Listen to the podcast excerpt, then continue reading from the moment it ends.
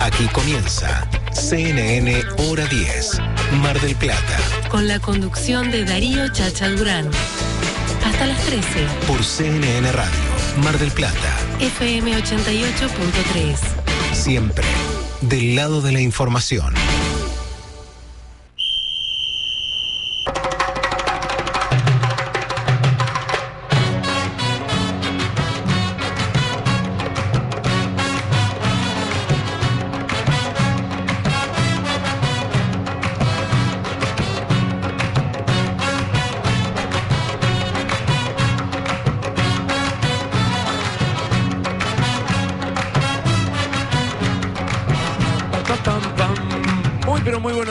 Bienvenidos a esta nueva edición de Hora 10 aquí en CNN Radio. Eh, gracias por estar, gracias por acompañarnos. Aire de fin de semana, arrancando este 5 de septiembre 2020, año bisiesto, complicado, y seguimos eh, transitando este camino de cuarentena, de encierro, pero en este caso acompañados por la radio, por CNN Radio.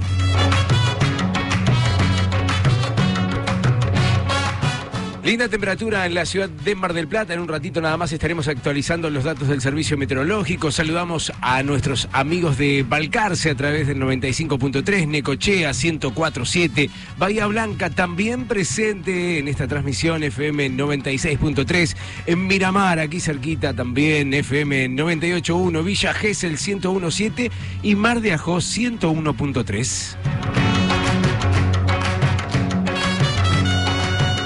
El equipo a pleno, trabajando toda la semana. Perdón. Está Gustavo Nícolos y en los controles, subiendo y bajando potes, haciendo todo para que esto técnicamente salga perfecto. En la producción dando una gran mano, movilizando todo, llamando a todo el mundo. Está ella, Mary Lake, María Laura Lago, bienvenida. Aquí a mi derecha, un amigo, gran amigo, eh, Alfredo Di Florio. Muy, pero muy buenos días. ¿Cómo te va? Buen día, Chacha, ¿cómo estás? ¿Todo bien? Todo bien, contento. eh, a ver, contento de estar en la radio, eh, analizando un poco la situación, tratando uno siempre dice, no me voy a enganchar, no me voy a enganchar, pero termina enganchándose. Obvio, claro. Eh, no con- queda otra. Convive con amigos, con que tienen inconvenientes, uno mismo los tiene, pero bueno, ahí estamos tratando de, de sobrellevar de la mejor manera la historia. Así es. Aprovechemos que hoy es un lindo día. Hablemos de lo positivo, Chacha. Me encanta, eh, de eso también trata el programa, eh, vamos a estar conectados con nuestros amigos a través del WhatsApp del espacio 223-449-7449, fácil, 449-7449, y por supuesto dando un montón de noticias, de las que nos gustan escuchar y Tam- las de no. las otras también. Y sí, eh, van a arrancar el mejor fin de semana. Sí, señor. Eh, la idea es eh, por ahí conocer por dónde hay que caminar eh, para dar los mejores pasos. Así es. Por eso tenemos que hablar de todo. Muchísimos invitados hoy, ¿eh? Sí, estoy viendo acá la grilla, impresionante. Muchos invitados, vamos a tener charlas muy interesantes. Musicalmente hablando, usted es el encargado. ¿Cómo viene hoy? Venimos, va a haber mucho, mucha emoción Epa. hoy, muy, muy emotivo, va a ser de mucho recuerdo. No hay novedades específicamente, o sea, Ajá. no hay canciones nuevas. Sí, sí. Eh, van a ser todas canciones, digamos, entre comillas, clásicas, pero que remiten en quizás a situaciones nuevas, cosas que están pasando. Qué bueno. Día del hermano hoy, Día. Internacional del Hermano. ¿eh? ¿Hermano barra hermana o hermano de masculino? Hermano barra hermana. Ah, perfecto. Entonces, un saludo a mi hermana Flavia. Ajá, eh, muy bien. eh, un beso muy grande para mis hermanos también. Después deberíamos ponernos a analizar los hermanos de la vida, los hermanos de Claro. sangre, los hermanos por decisión propia, Sí, señor. eh, los hijos únicos. Uh, ese pibe hoy no festeja nada, ¿no? Raro. Raro. Nueve minutos de las 10 de la mañana, así arrancamos. Eh, 7.5 en la actual en Mar del Plata, la sensación térmica 5.8, solcito que empieza eh, a calentar de a poquito, de a poquito, viene lento, es una máxima estimada en 12 grados, eh, el cielo estará mayormente nublado en el día de hoy y mañana domingo nublado, cubierto al 100%, Epa. con una máxima de 13 grados. Mm, Bueno, Así estamos, arrancando. Mi nombre es Darío Chacha Durán. Eh, Chacha, el mismísimo, el que te invita a que hasta la una de la tarde te quedes porque hay hora 10 en CNN Radio. Hasta las 13, CNN Hora 10, Mar del Plata.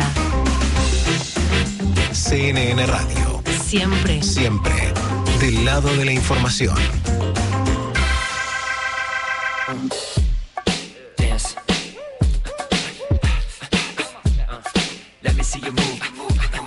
Uh,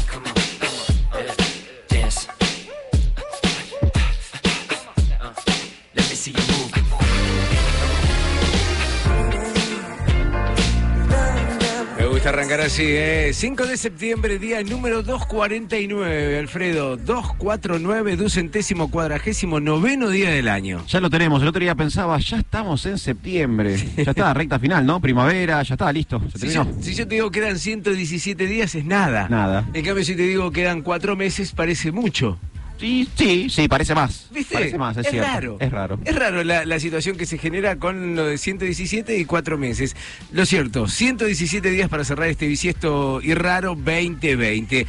Vamos a estar hablando de muchos temas, pero la consigna, la consulta para que la gente opine y se lleven muy buenos regalos. Hoy tenemos obsequios de Vía Apia Alem, Vía Apia La Costa y Vía Apia Boutique. Sí. Eh, cosas riquísimas para obsequiar, así que eh, nuestros amigos van a tener que comunicarse con nosotros vía WhatsApp y eh, responder a esta opinión que tiene que ver con la construcción de la red de ciclovías en Ah, Mar del Plata. eh. bueno. Eh, hay varias arterias que se proyecta, tendrán ciclovías para aquellos que deciden transitar en bicicletas de tanto uso. Ha crecido en más de un Montón. 60% eh, el uso de las bicicletas entre los habitantes de Mar del Plata. Bueno, est- ¿estás de acuerdo? Digo, es el momento, porque hay- tenemos que... Sí. Una cosa sí, tengo ganas, me gusta, Claro. pero eh, estamos en una situación rara.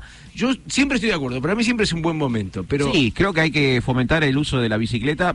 Ahora, el momento, sabemos que estamos en un momento extraño. No sé, no soy yo el, el experto para determinar si estamos o no estamos en el momento, pero como decís vos, Chacha, estamos a favor. Estamos a favor, por lo menos eso es lo que se plantea de aquí, seguramente eh, se plantearán otras cosas. Yo mm, hablaba con gente ayer a propósito de esto y me decía, "Y, pero primero hay que arreglar los pozos de las Por calles. eso, sí. Bueno, pero si vamos a poner tipo en la balanza, hay tantas cosas que hay que hacer. Hay que hacer, sí, hay que hacer. Pero bueno, lo cierto es que se proyecta construir la primera red de ciclovías, después vamos a estar dando las arterias, las calles, bueno. eh, muchos kilómetros, ¿eh? Muchos kilómetros de, de ciclovía que, vienen por Avenida Constitución, Libertad, eh, todo por la costa. La verdad que está muy bueno, vamos a estar desarrollando en un ratito nada más. La historia es que ustedes se contacten con nosotros, 223-449-7449 y opinen al respecto.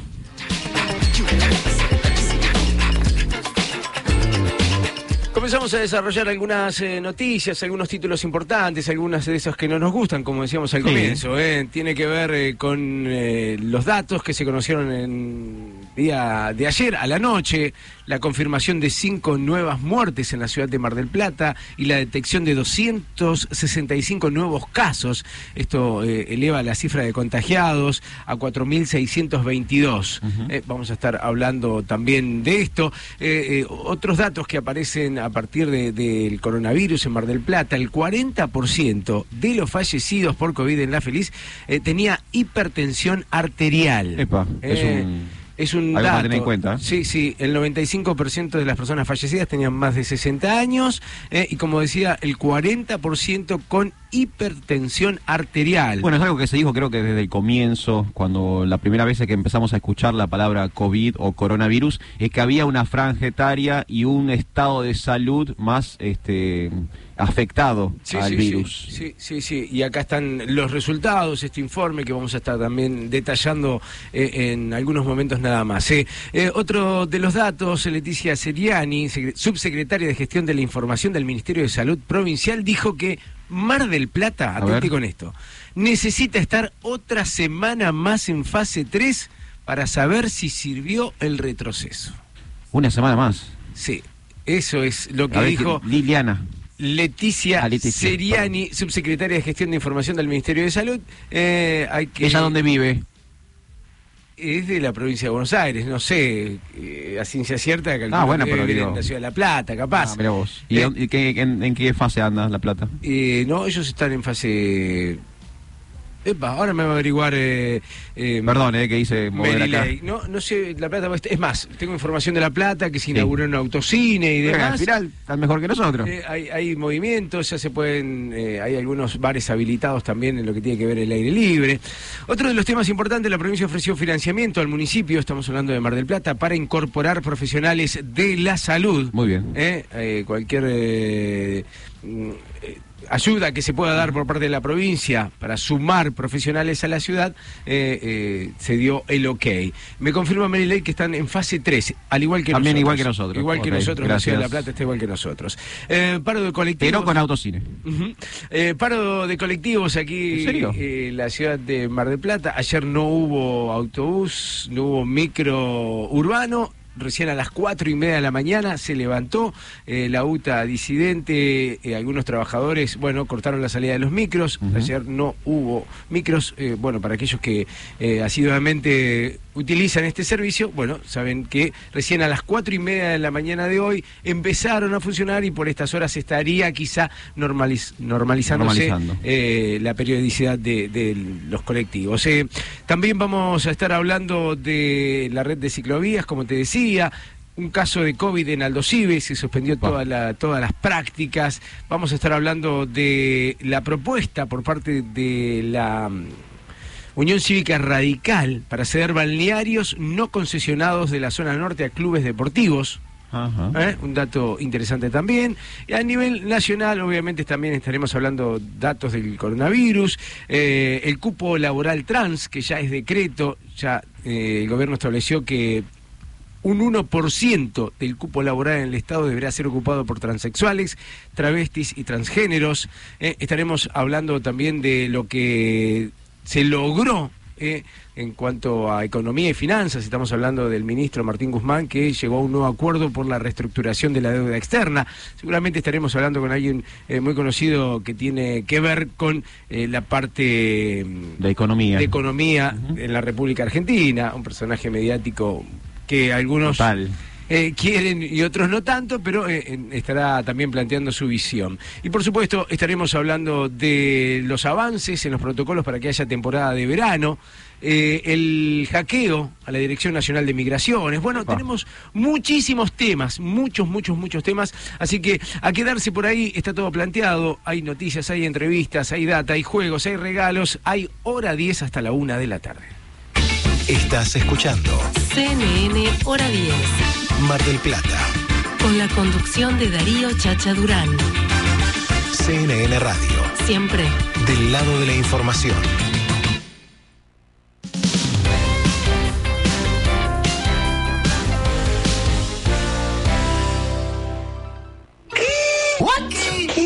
12. Son 18. Escuchen.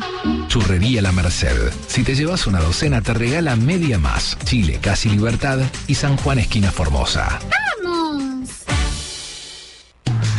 Farmacias Previley. Siempre pensando en vos. Productos para la salud, dermocosmética, cuidado capilar, corporal, dental. Envíos sin cargo al 223-697-6182. Quirón Indumentaria, Calzado y Skate. Encontralos en San Juan 920 o a través de la modalidad online en quironskateshop.com.ar. No es fácil cambiar de costumbre, y menos por obligación. Pero el coronavirus nos obliga a hacerlo. Protégete con el brazo o un pañuelo cuando toses o estornudas. No tenés que cuidarte solo vos. Tenés que cuidar a los demás. Podemos hacerlo.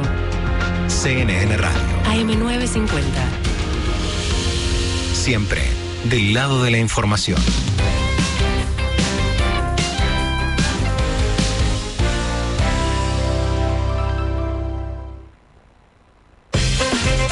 CNN Hora 10, Mar del Plata. Tres horas de pura objetividad.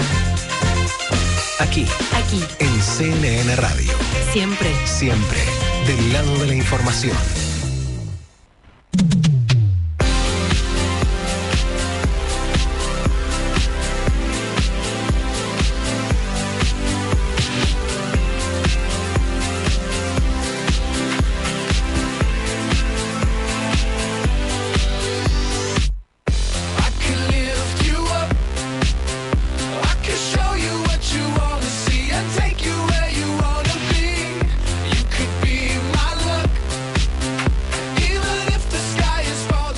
Actualizamos los datos del servicio meteorológico, hora 10, 9.6 en la actual en Mar del Plata, 7.12 de sensación térmica, la humedad 74%, la presión 1023 decimal 8, viento del sur Ahí estaba, ese era el problema. El problema ¿eh? es el viento del sur. Yo lo sentía a 16 kilómetros en la hora, así estábamos eh, viviendo hora 10 en la radio. Nos gusta abrir un fin de semana eh, con este solcito, con estas noticias, con esta buena historia que se genera cada fin de semana en la radio.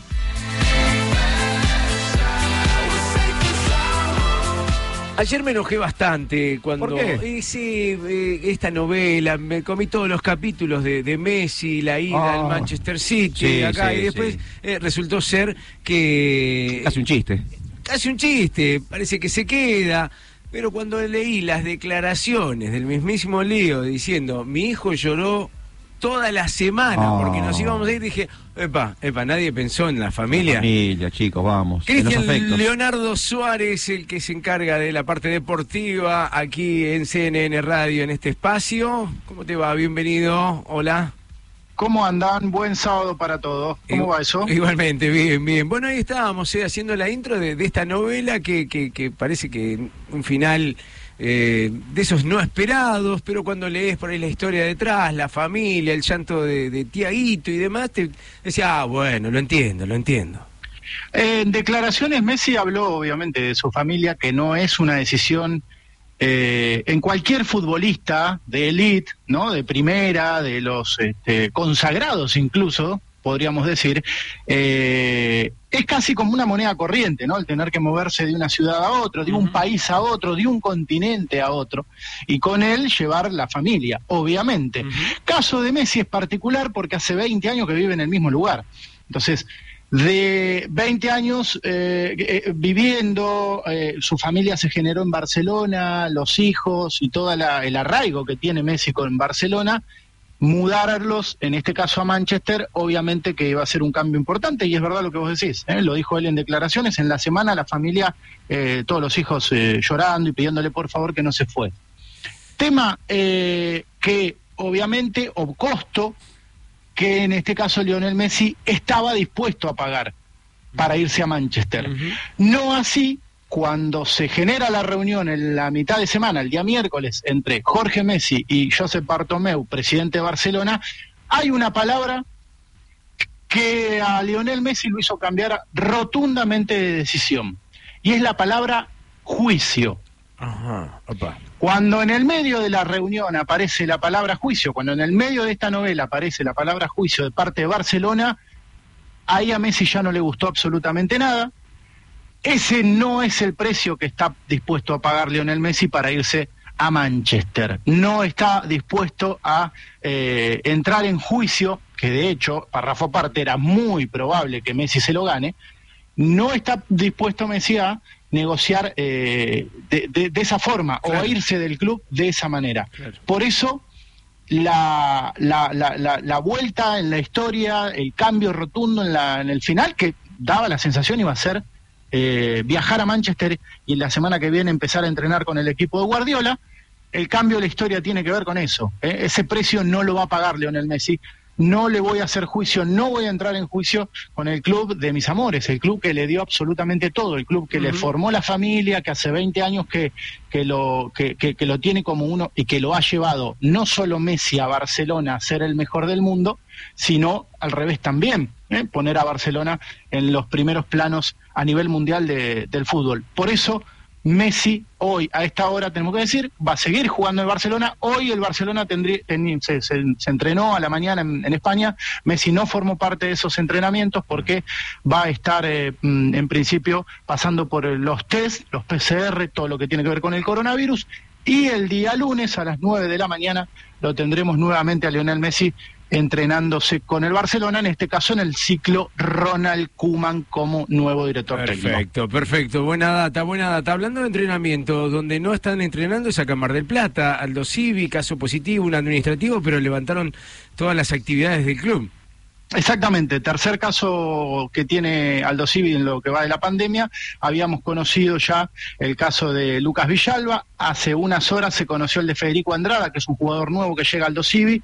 que viene de afuera de la ciudad, cuando llega se le hace el, el test, dio positivo, asintomático, está aislado sin ningún problema, y a su vez se conoció el de un, un personal de- administrativo, forma parte del plantel administrativo de Aldo Civi, las autoridades decidieron cerrar el club, tanto actividades administrativas como deportivas, incluye al equipo de primera división que dirige Guillermo Hoyos, no, no van a estar eh, entrenándose, no hay actividades en Aldo Civi hasta el día lunes, ¿sí? El lunes, evaluando el fin de semana como viene el tema casos de, de, de COVID-19, los positivos, eh, volverá la actividad entonces, si todo está normal, eh, bueno, normal no hay nada, ¿no? Digo, si, si más o menos va eh, dentro de los carriles que se podrían llamar normales, el lunes Aldo Civi volvería a las actividades. Bien, hay confirmaciones también en cuanto al regreso de fútbol en Argentina, fechas eh, confirmadas. Eh, dame, dame algo de datas de ahí.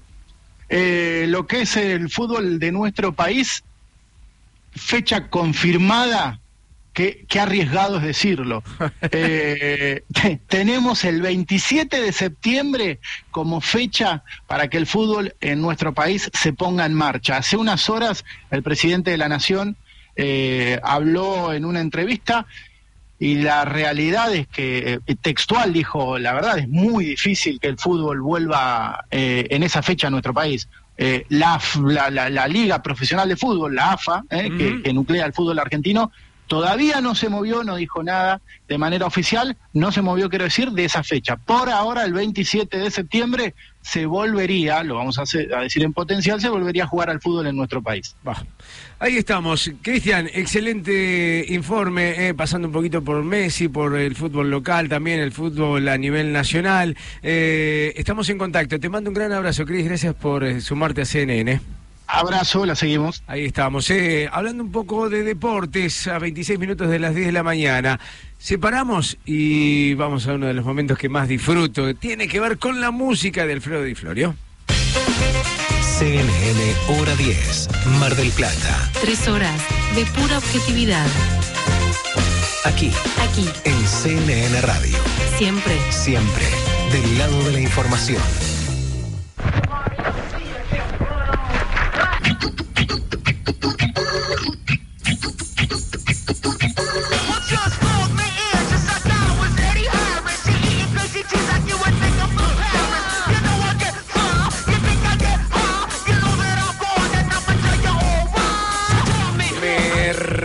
Hace retroceder mentalmente a mi adolescencia. Sí, claro, por supuesto. Eh, hace mucho que no escucho a los Beastie Boys. ¿Fuiste rapero?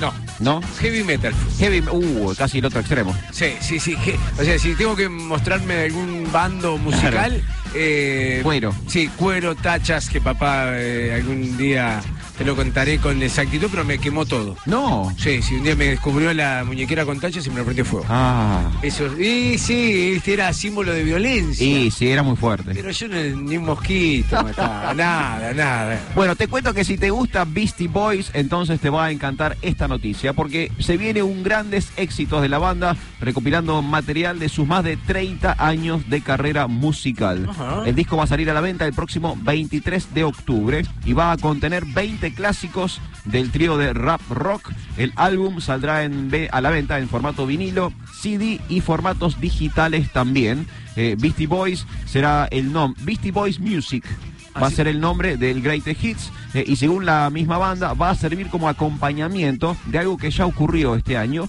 que fue la edición de un libro de, de fotos, de imágenes de la banda, un libro de, 20 de 256 páginas que el mismo grupo publicó a principios de este año y ahora, ahora dicen que el disco va a ser como la contraparte, ¿no? Ajá. Hoy tem- temprano en el año tuvimos el libro con imágenes de la banda y ahora tenemos el Greatest Hits de los 30 años de su carrera.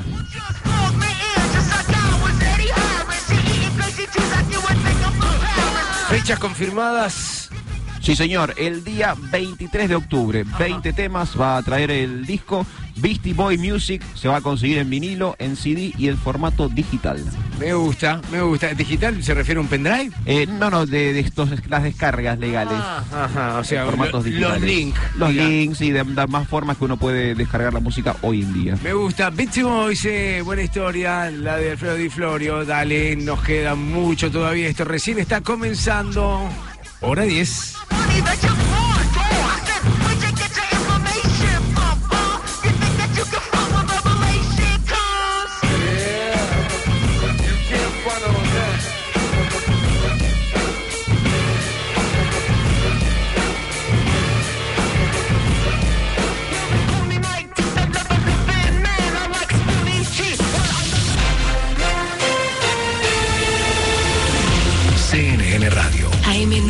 AM950.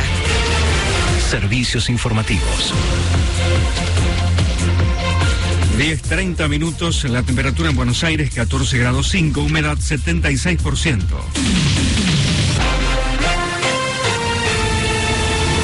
Santiago Cafiero afirmó que el plan de seguridad busca que las fuerzas actúen de forma más rápida.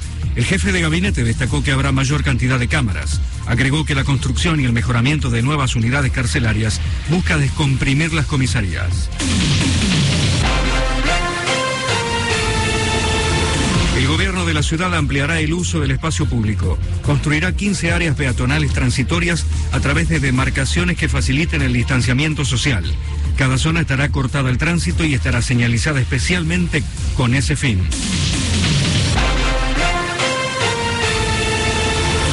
Lionel Messi no se presentó a la práctica del Barcelona. Luego de haber confirmado que seguirá en el club hasta junio del 2021, no acudió a la práctica del equipo que dirige Ronald Koeman. Estiman que lo hará recién el lunes para someterse a un test PCR de coronavirus, paso previo a su incorporación a los entrenamientos. Diagonal Norte entre Carlos Pellegrini y Suipacha, cortado parcialmente por obras.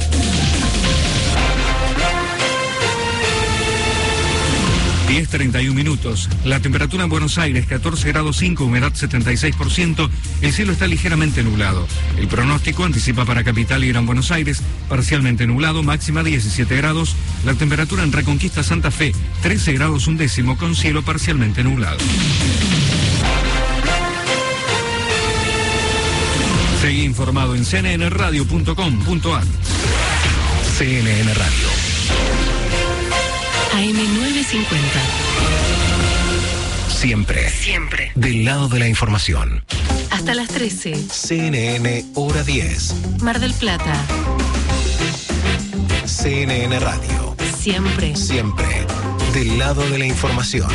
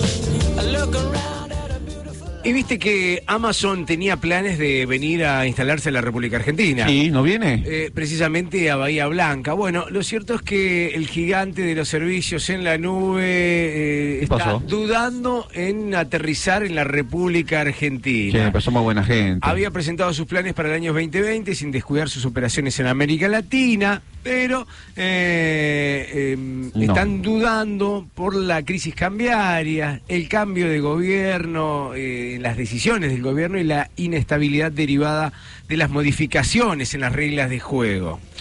Eh, más de lo mismo. Eh, eh, la gente, para ser sincero, Marcos Grilanda, quien es el responsable de la compañía en la región, dijo, tenemos un compromiso muy fuerte con la Argentina, pero constantemente hacemos evaluaciones de dónde podemos estar y dónde conviene. Sí, ¿dónde vamos a ganar más dinero? Eh, es una empresa. Sí, sí, por supuesto. No estaría mal que pensara No. así como empresa. Nadie monta una empresa para perder plata. El problema, el problema es eh, los cambios que se generan desde la República Argentina, la inestabilidad, las modificaciones en la regla de, de juego. Bueno, todo esto hizo que eh, esta iniciativa quedara en stand-by. eh. La verdad que eh, nos preocupa porque eran 800 millones de dólares que Epa. llegaban al país, una inversión muy interesante, precisamente se iban a sentar allí en la provincia de Buenos Aires, para ser eh, precisos, en Bahía Blanca. Lo cierto es que, eh, según una publicación eh, de último momento, dice que por ahora está en stand-by. Tenemos un compromiso fuerte con Argentina, pero, estamos haciendo evaluaciones de dónde podemos estar y dónde conviene estar. Por ahora, eh, Argentina eh, no es prioridad. Claro. These little black clouds keep walking around with me. With me. It was time and I'd rather be high. En un ratito vamos a hablar de la vacuna Sputnik 5 contra el coronavirus. Ahora, para, Eh, ¿la vacuna se llama Sputnik 5? Sí, ¿Qué eh, nombre satélite eso? eh, bueno, eh, está eh, ¿O tiene nombre de vacuna? preparada en Rusia. Dice que es segura y genera anticuerpos. Eh, a 42 días eh, ya hay respuestas por parte de, de los cuerpos de los Ay, participantes. Dios mío. eh, de los conejillos de India. Más o menos así. Genera anticuerpos contra el virus y no provocó incidentes adversos, dice. O sea, 42 Sí, son días 40 días, muchachos, caro. Vamos a... Tampoco. Un poco más de tiempo. Tampoco, o sea, dice que ya se puede, eh, ya se puede utilizar eh, en el Me sorprende el nombre. mundo. Sputnik 5. Me- me- ¿Te imaginas yendo a la farmacia? ¿Me das dos Sputnik, por favor? Vos es que eh, pensaba cuando leía la noticia, digo, ¿qué le preocupará más a Alfredo? ¿Que sea rusa eh, o que... El nombre me está llamando mucho la atención. o, eh. que- o el nombre? eh? ¿Qué sería peor? ¿Que sea china o rusa para vos? Digo, bastante- me, me pones en un compromiso, ¿eh? No sé qué, no sé qué sería peor. Qué bárbaro. Eh. Che, vamos a hablar eh, de cosas importantes que tienen que ver con la reforma judicial que se aprobó en el Senado. ¿Qué pasó? Eh, eh, hay un informe muy especial que preparó Mary Lake que quiero que compartir con todos ustedes. Eh, hay un informe, reforma judicial aprobada en el Senado. El gobierno nacional cuenta los votos para sacar la reforma judicial. Tras una polémica sesión en la Cámara de Senadores, el Frente de Todos espera un debate en diputados que le permita aprobar el proyecto de ley. ¿Lo conseguirá? Luego de casi 10 horas de debate, el oficialismo impuso su amplia mayoría en la Cámara Alta y aprobó el proyecto que reforma la justicia federal.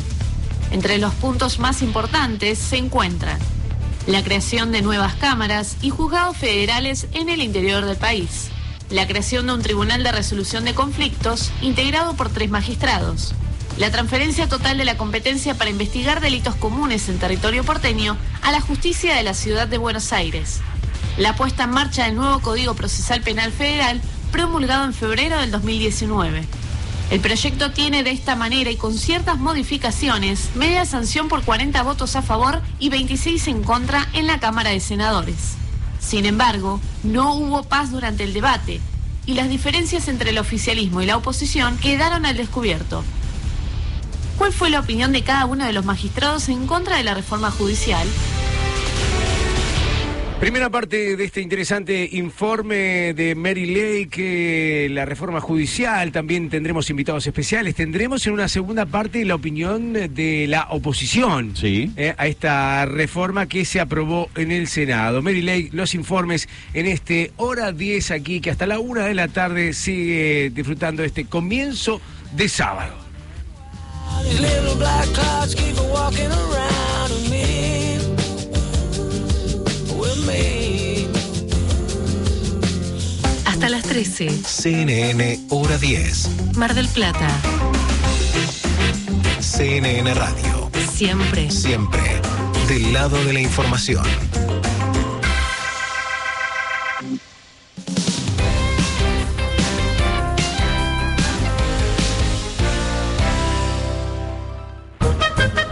Ahora el mejor helado llega a tu casa. Sí, Johnny Helados va a donde estés. 493-8189 o por WhatsApp 223-503-6969. Johnny Helados, postres helados y clásicos almendrados.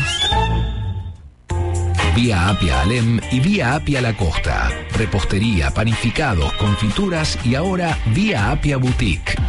Vía Apia Boutique en Córdoba y Alberti.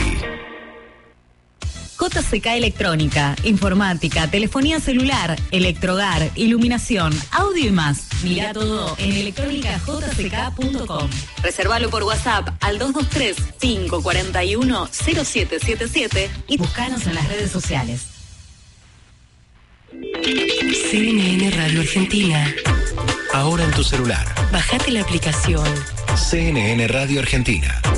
Disponible en App Store y Play Store. ¿Tenés el cabello dañado, reseco y sin brillo? Total repara estos daños. Usa Total de Bellísima y nota el cambio. Sentite bien. Sentite bellísima.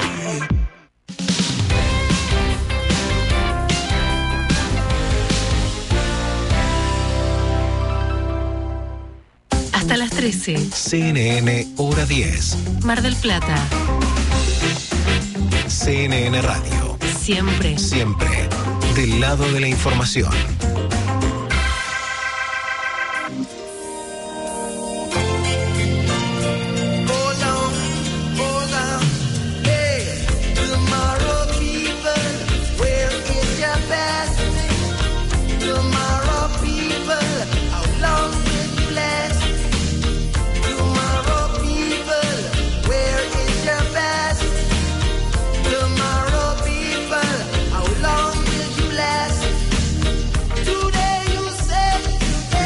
Conocido, se podría decir, eh, del legado Bob Marley. Y seguramente, seguramente Siggy Marley es el hijo mayor de, de Bob Marley y de Rita Marley, no el mayor de Marley. Pues sabemos que Bob estuvo distribuyendo su ADN Ah, eh, eh, por eh, varios lugares. Eh, pero sí es el hijo mayor de, de Bob Marley y de Rita Marley, quizás el más eh, conocido de los hijos de Bob Marley. ¿Y, y el más productivo musicalmente hablando? No, sabés que todos han tenido, bueno, todos los que se han dedicado a la música han tenido una carrera interesante dentro de la música, ganadores de Grammys, este, grandes carreras discográficas. Pasa que cada uno se dedicó quizás a distintos estilos dentro del reggae. Siggy por ahí mantuvo más la línea de su padre, ¿no? De un, de un roots reggae, por así decirlo, no tan orientado quizás a la electrónica u otras cosas. El que vino a Mar del Plata, me dijiste el nombre, ¿cuál era? ¿Quién era? Julian Marley. Julian Marley. ¿Qué es de la vida de Julian? ¿Se sabe? Lo llamo si querés y te digo. No, no, no, sé que tenés contacto, pero bueno, digo, pensé que tenías algo, alguna data más de, de- discográfica. Sí tengo data de Siggy Marley, Ajá. el señor que suena de fondo. Eh, tengo novedades para compartir de él. Por un lado, el músico jamaiquino se ha sumado a la modalidad de shows en vivo sin público. Viste que ahora todo el mundo está haciendo shows en vivo sin público. Antes era en el comedor de tu casa, ahora es en un escenario. Ahora es en un escenario, exacto. El material ya se puede ver online si se meten en las páginas de Siggy Marley, en su canal de YouTube, en su sitio web y demás. eh, van a ver un mini recital de seis canciones que el artista ofreció el día de ayer eh, junto a su banda en un estudio de Los Ángeles. Como decís vos, sin público, pero con una linda producción. Escenarios, luces, humo, buen sonido, etcétera, etcétera. Es como, es como los estadios de fútbol que Claro. le ponen una bandera tapando eh, las La- la grada. Más o menos así. Así que bueno, por un lado los que gustan de Siggy Marley y los que gustan del reggae ya pueden ver un, un recital de seis canciones donde él adelanta lo que va a ser su próximo disco. Y esa es la segunda novedad. Eh, el viernes próximo Siggy Marley estará lanzando un disco nuevo titulado More Family Time. Atención con los invitados, el álbum incluye la participación de Alanis Morissette, Sherry Crow y la actriz Jamie Lee Curtis. No la tengo la última, las otras dos sí. Jamie Lee Curtis, una muy flaquita, la hija de Tommy Lee Curtis. Ah, Estuvo, a ver, ¿en qué película? En la de Schwarzenegger, Mentiras Verdaderas. Ah, ya sé. Este, ah, estoy nombrando la peor película de Amy Lee Curtis, ¿no? La señora debe haber actuado en 10 millones de películas excelentes. Yo estoy nombrando. ¿Cómo? En Halloween, claro, ella es la, la famosa eh, protagonista de Halloween, película clásica. No te puedo de- creer, recién caigo que es la misma. Muy joven, ¿no? Tenía Claro. 18, 20 años en ese momento. Me encanta, muy bien. Jamie Lee Curtis, de alguna forma u otra, está participando del último disco de Siggy Marley, señor que cumplió 51 años, es el hijo mayor de Bob y de Rita Marley, y lleva editados 20 discos Ah, en su carrera razón, discográfica. Con razón me lo perdí.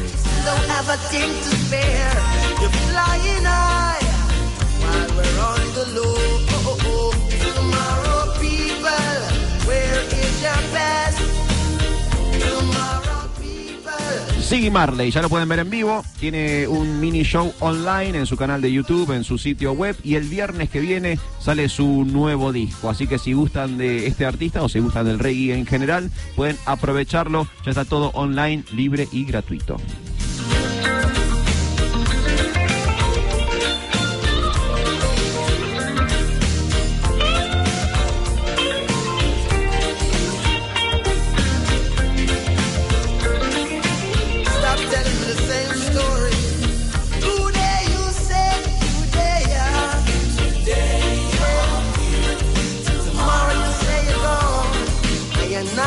CNN, hora 10, Mar del Plata. Tres horas de pura objetividad. Aquí en CNN Radio, siempre del lado de la información.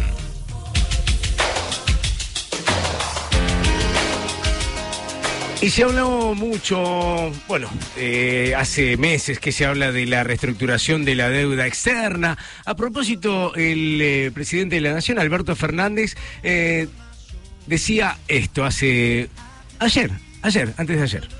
Hoy despejamos un obstáculo que nos impedía pensar en esto. En breve espero que despejemos el obstáculo que es la deuda con el Fondo Monetario Internacional.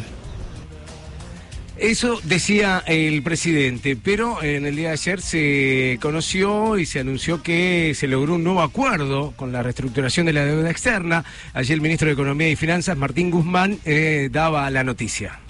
Está resuelto hoy el problema del endeudamiento insostenible en moneda extranjera. Y también tenemos un mercado de deuda pública en pesos que está en una situación más normal y está en un buen camino. Enfrentamos una situación diferente. Esto no significa, esto no es un punto de llegada, esto es un punto de partida, pero un punto de partida absolutamente fundamental para el proceso de tranquilizar a la economía argentina. Estamos ahora en comunicación para que nos cuente eh, su opinión, su visión y demás con Javier Milei, economista, escritor, conferencista. Bienvenido a CNN Radio Chacha Durante. Saluda. ¿Cómo estás, Javier? Buen día, ¿cómo estás, Chacho? Un gusto enorme hablar contigo. Un abrazo. Eh, gracias por este contacto. Bueno, ¿está solucionado el tema de la reestructuración de la deuda? A ver, siempre es bueno salir del default. ¿Sí? Digamos, Argentina había entrado, había iniciado el proceso de default en el último tramo del gobierno de Macri y lo profundizó durante el gobierno de Alberto Fernández, cayendo en default el 22 de abril. Eh, y la verdad es que es una buena noticia que se haya salido del default. Ese es el primer punto y eso hay que reconocerlo. Ahora, no se ha salido de la manera más eficiente porque básicamente al inicio de la negociación los acreedores pedían eh, 55 dólares y el gobierno ofrecía eh, 39, terminamos pagando 54.80, ah, ofreciendo. Sí, sí, Con lo cual, digamos, perdimos nueve meses en el medio. Pero al margen de eso, digamos, lo, lo otro que uno tendría que tener en cuenta es que esto no, no, te- no arregla el problema. O sea, vos lo que acabás de hacer es solamente cambiar los papelitos. ¿Sí? Claro. O sea, había unos papelitos de 100, suponete que vos tenías un papelito de 100. Ahora te estoy dando uno de 54.80, ¿sí? Y te lo voy a pagar con, digamos, a los premios. El punto es, bueno, a ver, Argentina eh, tiene condiciones para repagar su deuda. Eh, eso que se llama sostenibilidad, el ministro Guzmán, que es, tiene dos partes en la definición de sostenibilidad. Una es la de sustentabilidad, es decir, que vos tengas capacidad de pago.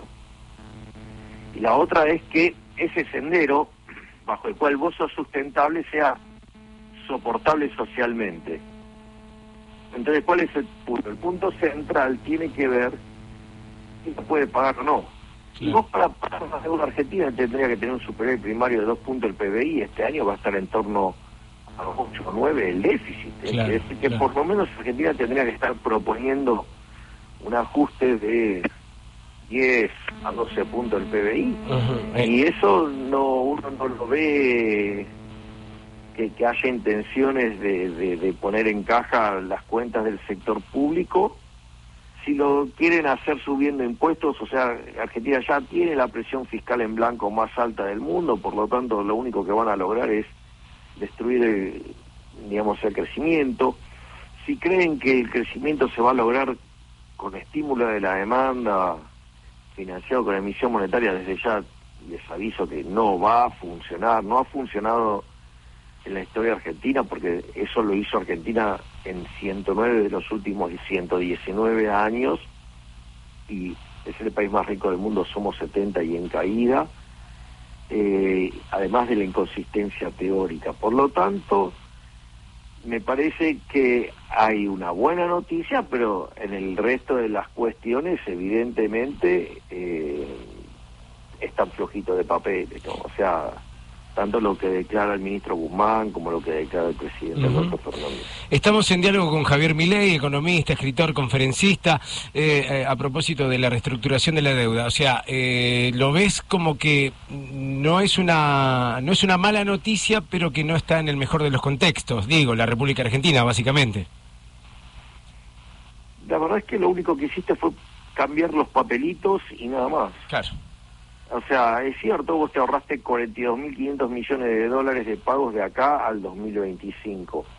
Pero el punto es, bueno, ¿cómo vas a poner en orden la economía? O sea, y yo no veo que este gobierno tenga la intención de hacer lo que la economía necesita, tanto como para crecer, como para honrar su deuda. Y no creo que la solución sea eh, aumentar el gasto público financiado con emisión monetaria, porque si eso fuera así, dado lo que le encanta gastar a todos los políticos del mundo, si eso funcionara, eh, básicamente estaríamos en el paraíso, y sin embargo no lo estamos. ¿Que acaso hay una maldad de los políticos del mundo que lo hacen así? Digamos, eh, cuando es algo que a ellos les encantaría hacer. Me parece que hay un problema de, flojera en términos de, de teoría económica grosera por parte de los economistas que acompañan al presidente, eh, pero bueno, nada, a los políticos les encanta escuchar a esa familia de economistas que dicen semejantes barbaridades, pero que después termina causando el hambre de los individuos, ¿no? O sea, donde Argentina es el mejor ejemplo de haber aplicado esa receta. O sea, en, los últimos 50 años Argentina casi triplicó el tamaño del Estado y multiplicó por 6, no, ya por más, casi por 12 veces la cantidad de pobres. O por 10, ponele. Sí, sí, sí. Javier, Javier, ¿qué tal? Buen día. Tengo una, una consulta. Recién hablaste sobre lo que la Argentina necesita. Económicamente, ¿qué estaríamos necesitando? Bueno, yo creo que Argentina re- necesita una reforma del Estado que permita bajar fuertemente el gasto público y así poder bajar los impuestos y que la, em- la economía empiece a mostrar un crecimiento genuino basado en la, en la acumulación de capital, o sea, capital físico y capital humano, ¿no? O sea, porque fíjate que esta política que lleva a cabo, digamos, eh, la Argentina en los últimos 50 años, lo único que genera es mayor cantidad de pobres. O sea, hoy el 65% de los chicos en Argentina son pobres. Eso tiene un impacto directo sobre, digamos, lo que es el desarrollo de esos chicos y la capacidad de acumular capital humano. Y cuando vos mirás el, el crecimiento, el principal factor que impulsa el crecimiento económico es el capital humano. Entonces, si vos llegás a, tenés problemas de chicos que están en la pobreza y están en la indigencia, digo, tenés un problema gravísimo. Y eso no se arregla con, la- con las cosas que impulsa el gobierno. Entonces, vos entonces necesitas hacer la reforma del Estado, tenés que hacer una reforma del sistema previsional, tenés que además hacer una reforma monetaria, va, yo digo, soy partidario de hacer una reforma financiera y monetaria que a la postre termine con el Banco Central y eliminarlo.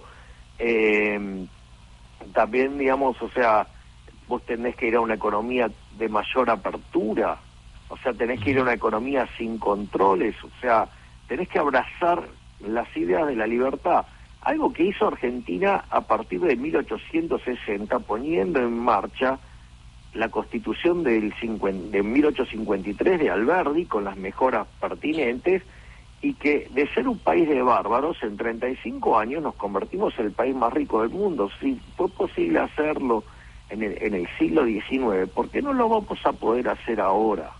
Cada, vez que, te escucho, Javier Milei, eh, o sea, digo, me gustaría preguntarle, y lo voy a hacer ahora, digo, y, y de, de, de todo esto que decís, o sea, ¿podemos rescatar algo? Porque estamos retrocediendo a 1853, digo, ahora, de, de este gobierno, de los últimos gobiernos, ¿qué, ¿qué podemos rescatar y decir, bueno, esto se hizo bien, se hizo bien, no se mantuvo, no se terminó de definir, pero se hizo bien, ¿qué? Bueno, el único gobierno que intentó hacer reformas en, en, en esa línea, digamos, generó un crecimiento genuino, no un rebote técnico, fue el, el gobierno de, el primer gobierno de Menem. De hecho, hay un trabajo que se llama Passing the Back de Gerardo de la Paulera, Bossoli e Irigoyen y justamente demuestran que el primer gobierno de Menem fue el mejor gobierno de la historia argentina. O sea, porque básicamente el trabajo lo que hace es toma las condiciones iniciales que hereda y cuáles son los resultados que consigue. Y, y bueno, digamos, el caso de Menem, digamos, o sea, el primer gobierno de Menem ha sido el mejor gobierno de la argentina. Y Javier, este, aprovechando, ya que estamos hablando de, de- de- de nuestro gobierno y demás, eh, he escuchado y he leído declaraciones tuyas respecto al concepto de guerra civil. Cuando vos hablas de guerra civil, ¿a qué te estás refiriendo?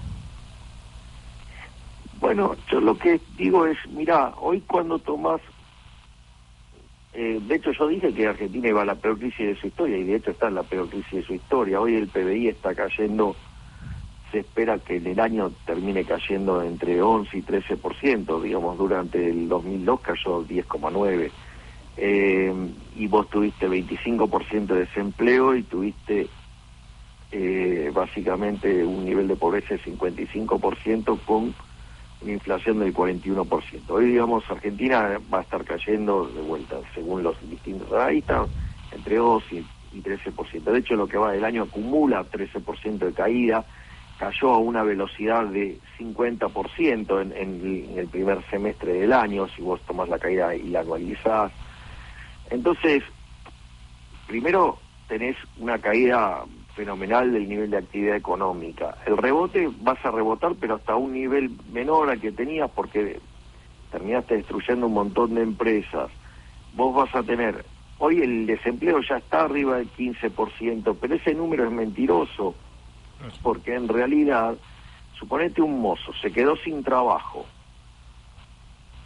Ah, ¿Por qué? Porque cerró el bar donde trabajaba. La pregunta es, si el hombre trabaja de mozo, ¿vos crees que puede ir a otro restaurante a trabajar si están todos cerrados? No, claro, no, no, no. es- Entonces, ¿qué hace? No busca. Entonces, cuando se- la definición de desempleo, ¿qué es? Es aquel que busca y no encuentra. Claro, como el hombre sabe que no va a buscar, el que no va a encontrar no busca. Entonces Claro. figura no figura como desempleado. Entonces, bueno, cuando vos corrijas todo eso, digo, la tasa de desempleo ya está en el 20%. Y con la continuidad de esta situación, digamos, vas a ver números peores. La, pobreza ya está en el orden del 45%. Si vos a todo esto le sumás el descalabro monetario que tiene la economía argentina y eso se manifiesta en una corrida en el sistema financiero, digo, vos podrías tener una hiperinflación y en ese contexto vas a ver la cantidad de pobres en torno al 75%. Esa situación va a ser muy difícil de manejar, aún para el propio peronismo. Es más, de hecho hay un montón de focos de, de, de- de problemas en, en- en el país, digamos, que no están siendo eh, Sí, sí, te- visibilizados, sí, pero que tarde o temprano eh, van a empezar a salir a la luz. Cla- clarísimo. Eh, Javier Milei, economista, escritor, eh, o sea, podés coincidir o no, pero que claro es, eh, lo es. Eh, Javier, te, te agradezco este contacto con CNN Radio, eh, estamos a disposición, eh, así que gracias. Te mando un abrazo muy grande. Muchísimas gracias, un gran abrazo y Gracias por la entrevista. Por favor, eh, ahí estábamos. Javier Milei, economista, como decía, o sea, ¿puedes coincidir? Sí, sí, pero bueno, él tiene su visión y también es un profesional, este, quizás haya también que prestar atención. Le iba a preguntar si se postulaba como próximo presidente. Creo que está, ¿no? Hay una especie de carrera política. Sí, de- sí, sí, sí, sí, pero tenía miedo que la, viste que, que es de, de, de Pensé que le ibas a preguntar sobre la peluquería. ¿A qué peluquería acude? Eh, Está bien, me llegó un meme que, que, que tiene que ver con, ¿cómo se llama el, el humorista este? Benny Hill. Benny Hill. Que estaba relacionado con Benny Hill y su venida a ¿En la? Argentina, que es hijo de Benny Hill. es, es un grande. Le mandamos un abrazo muy grande a Javier Milei. ¿Qué pasó por aquí por hora 10 CNN Radio?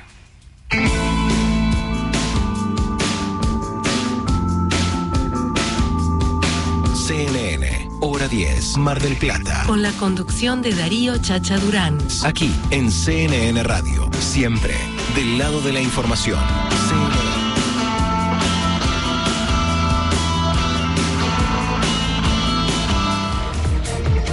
11, temperatura en Buenos Aires 14 grados 5, humedad 76%.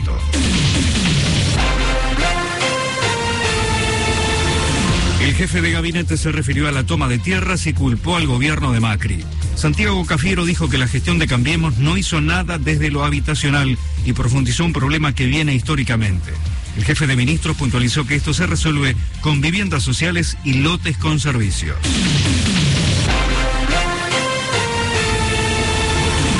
Propietarios de gimnasios se movilizarán a la residencia de Olivos. Convocaron a una marcha para mañana a las 14 para pedir la reapertura de sus actividades que no están permitidas desde el inicio de la cuarentena. Tragedia en una mezquita en Bangladesh. Al menos 16 personas murieron y otras 37 resultaron heridas tras un escape de gas que provocó un incendio. Cortado por obras en diagonal norte entre Carlos Pellegrini y Suipacha. La línea B de subte, las formaciones no se detienen en la estación Callao.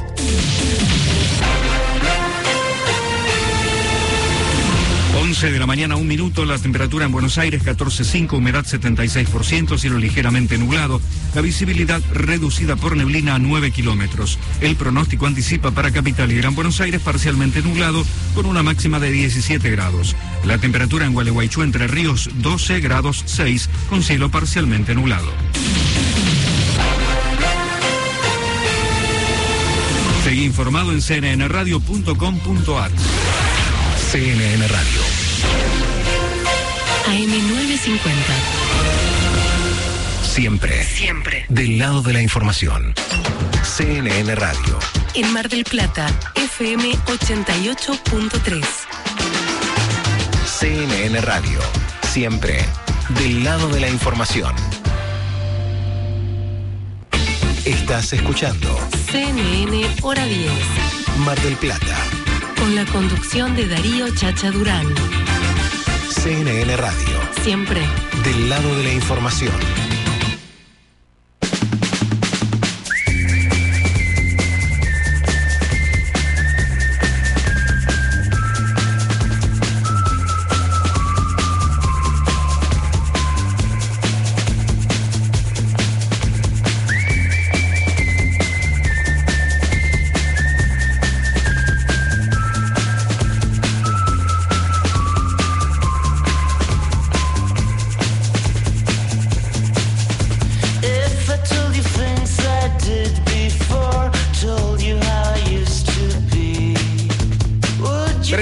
Minutos pasaron de las 11 de la mañana. En un ratito estamos con eh, todos los detalles de la gente opinando. eh. bien. Muchos mensajes que tienen que ver con esto de las ciclovías en Mar del Plata. Una red de ciclovías que va a tener varios kilómetros, que recorrerá varios sectores de la ciudad. Las bicicletas tendrán preponderancia a la hora de dirigirse a un lugar u otro. Me gusta. Eh, ¿Andás en bicicleta? Eh, eh, yo he sido un gran andador de bicicletas. ¿Y qué pasó? ¿Te olvidaste de.? Pero no, lo he abandonado. ¿En serio? Sí, pero tú, no, antes, pero te estoy hablando décadas. Yo- yo- a ver, porque es importante esto. Una cosa es andar y otra cosa es andar bien.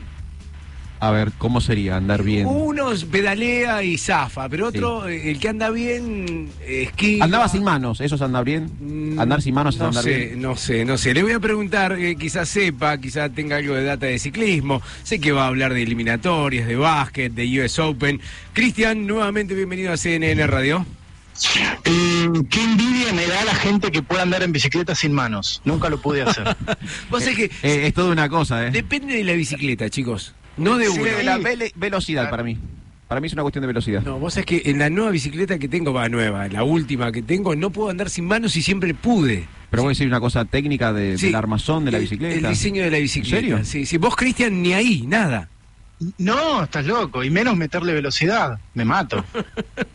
No, olvídate. No, no puedo. Nada, nada. Che, eh, ¿nos ¿Puedo metemos- hacer una pregunta? Sí. Eh, ¿Caño o manubrio para llevar? No, caño. Caño. Vamos, está bien. eh, eh, mirá, me, me- me trajiste eh, a la cabeza, recuerdo, que en casa había una doble porta equipaje. Eh, eh, la- la- adelante y atrás. ¿sí? Esa es muy buena. Y la sentaba. Muy bien. a- a- mi hermana se sentaba adelante, mirando, obviamente, mirándome a mí. Claro. Pero cuando ibas a doblar se caía. ¿Entendés? Porque, o sea, es, es- Había un problema técnico. es- es parte de la rueda Claro. el porta equipaje. El tipo que lo diseñó no pensó en pequeños detalles como ese, ¿no? Yo la doblaba y la perdía mi hermana. Es buenísimo, es buenísimo, es buenísimo. Qué, qué, qué lindos recuerdos.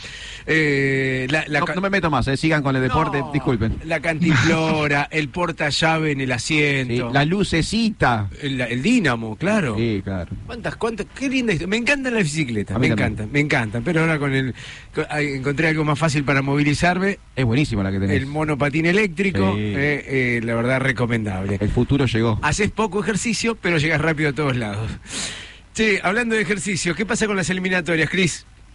Ayer eh, la FIFA eh, confirmó, ratificó que las eliminatorias sudamericanas van a arrancar eh, el mes que viene, ¿eh? van a arrancar el en octubre.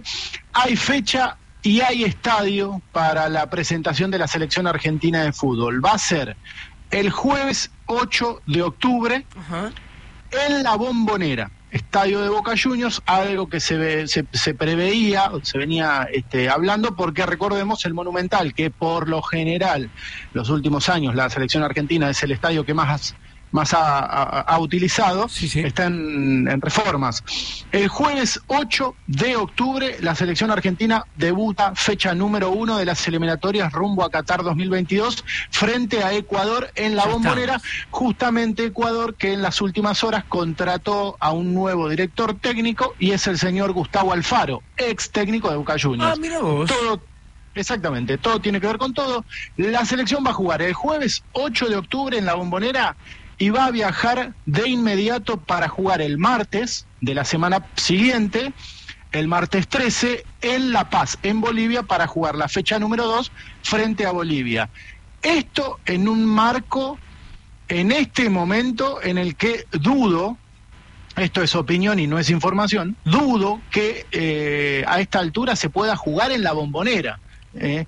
la sede podría llegar a ser modificada, pero por lo pronto, por ahora, eh, imagínense que estamos a un mes de que comience, a un mes de que suceda este partido, eh, en lo que será una convocatoria para Lionel Scaloni, dicen, de una de gran cantidad de jugadores, obviamente por me- miedo a que haya Sí, alguno sí, que sí. esté contagiado y no pueda formar parte del partido. ¿Hay expectativa De- con, con, con el próximo mundial? Digo, yo trato de ponerle, me, me emociono pensar que ya Argentina va a jugar un partido eliminatorio y demás, pero ¿hay expectativa o estamos medio fríos todavía? Muy frío todavía, todavía es muy frío. Falta mucho, faltan eh, dos, años. y pico. Y chacha, falta un rato yo, largo. yo ya quiero empezar a ¿Ya hablar. jugar hoy? Sí, yo, yo quiero hacer un segmento ya que diga Qatar 2022. Recordemos que para colmo es el mundial eh, raro que se va a jugar eh, en, en noviembre y en diciembre del 2022. claro. O sea que falta un tramo largo, pero bueno, eh, empieza a jugarse las eliminatorias. Recordemos eliminatorias que se tendrían que haber comenzado a jugar en marzo y que con todo el Sí, tema coronavirus obviamente se ha atrasado. ¿no? Che, nos metemos en el mundo naranja. ¿Algo de básquet tenés por ahí? Liga Nacional de Básquetbol, eh, confirmaron que el primero de noviembre volvería la actividad. El primero de noviembre se pondría en marcha la, se pondría en marcha la Liga Nacional de Básquet. Están obviamente evaluando protocolos y demás. El 15 de este mes, el 15 de septiembre, deberían ponerse en marcha los entrenamientos y demás, en un formato que va a ser nuevo, lógicamente. Va a estar eh, dividido en dos zonas, no se van a jugar partidos todos contra todos, sino que van a estar divididos en zona norte, en zona sur, 10 equipos por zona y acá está lo, lo curioso o lo, eh, o lo que cambia en relación a los torneos anteriores. Zona norte y zona sur, dijimos. 10 equipos en cada zona Sí. van a jugarse todos los partidos en una sola sede en cada una de las de, de- de las zonas, tanto en la conferencia norte como en la sur. La sur, la zona sur, podría llegar a ser, obviamente todo tiene que ver con la burbuja, ¿eh? ¿Eh? una burbuja sanitaria.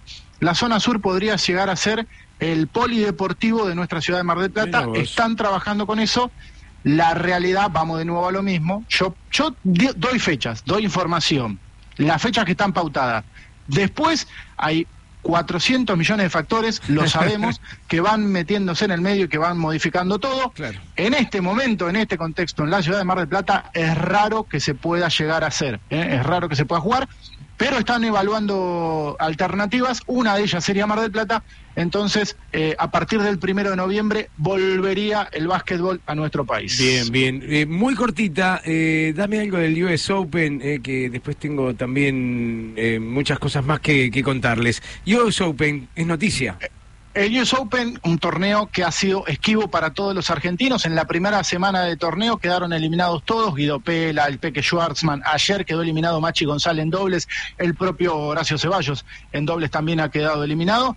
En una burbuja un tanto falsa, a medida que van quedando eliminados los tenistas, van declarando y van denunciando irregularidades. Entre otras, el hotel oficial donde están todos los eh, tenistas, el hotel de la- del, propio, del propio US Open, muy cerca del complejo, encerrados todos los tenistas del hotel a las canchas, de las canchas al hotel, se han cruzado con muchos turistas dentro de ese hotel.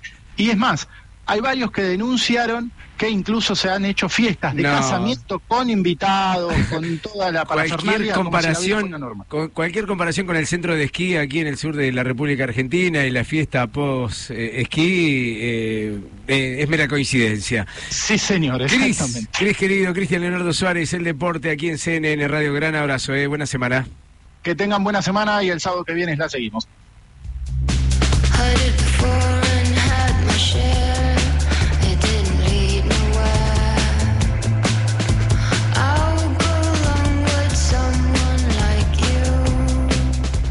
13. CNN Hora 10. Mar del Plata.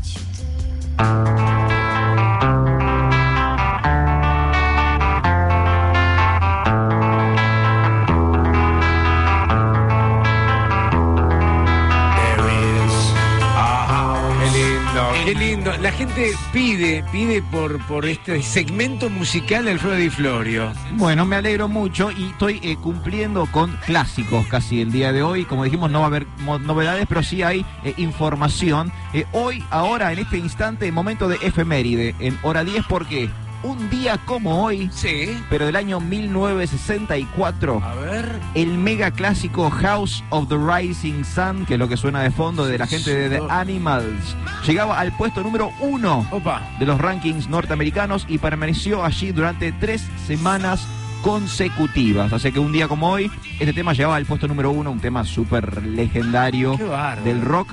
Atención porque tengo algunas curiosidades. Por ejemplo, esta canción no es de The Animals.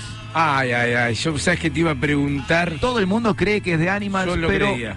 muchos, aunque creen que es un tema original de The Animals, desconocen que la canción en realidad es una composición tradicional folclórica. ¿De qué época? Eh, no sé, barroca. Siglo XVI. Y bueno, Increíble. Increíble. Eh, la primera versión grabada es del año 1933. Desde entonces ha habido innumerables covers o versiones de esta canción. Bob Dylan, The Grateful Dead, Dolly Parton, The Claro, Animals. sí, sí, sí. Es la versión quizás más famosa que hay.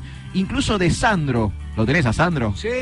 Sandro muy al tono con su época, en la época de Los de Fuego, en el año 1965, o sea, un año después de que este tema fuera editado, lo hizo en versión en castellano en su disco. Me encantan los, los nombres de los discos de Sandro. La Casa del Sol Naciente. La Casa del Sol Naciente, al calor de Sandro y los de Fuego, Muy del año lindo. 1965. Impresionante, Sandro. Qué lindo, pará. Pero la, la versión de la Casa del Sol naciente Sí. ¿e- es, es este tema. Es de este tema en versión de Sandro traducido al castellano. A ver, a ver, a ver, a ver, a ver. ¿Cómo suena? Uy, hace ruidito esto. Qué lástima, no lo podemos escuchar. Pero. Ahí está. Puede ser. Ahí está. Ahí va, vamos, Sandro.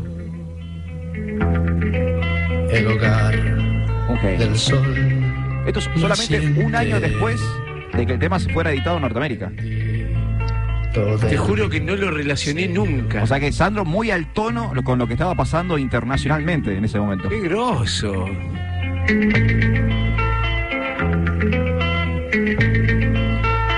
Al calor de Sandro y lo de fuego, ¿no? Mira cómo subió el tono, mira cómo subió el tono. Muy bien, ¿eh? Pero hablamos de, de Animals. Eh, Hoy, hoy, un día como hoy, del año 1964, la Casa del Sol Naciente, The House of the Rising Sun, llegaba al puesto número uno. La última curiosidad, eh, que fue una triquinuela del sello, pusieron en el disco, en los créditos del disco, que la canción dura tres minutos. ¿Y la canción en realidad dura más de cuatro minutos. Pero fue una forma de engañar a los musicalizadores, porque era la época en si vos eh, tenías una canción más de tres minutos, no sonabas en la radio. Ah, no te puedo creer. Entonces el estudio tenía mucha fe a la canción, pero no quería editarla, no quiso reducir el tiempo. Así que dijeron, che, y si en el disco ponemos que ponemos que dura tres minutos, ¿quién se va a fijar? ¿Quién va a poner un cronómetro? ¿Quién se va a fijar cuánto dura? Mirá Así vos. que los créditos aparecen tres minutos, pero la canción supera los cuatro. Qué buena data, Alfredo, me encanta. Escuchamos un poquito, dale.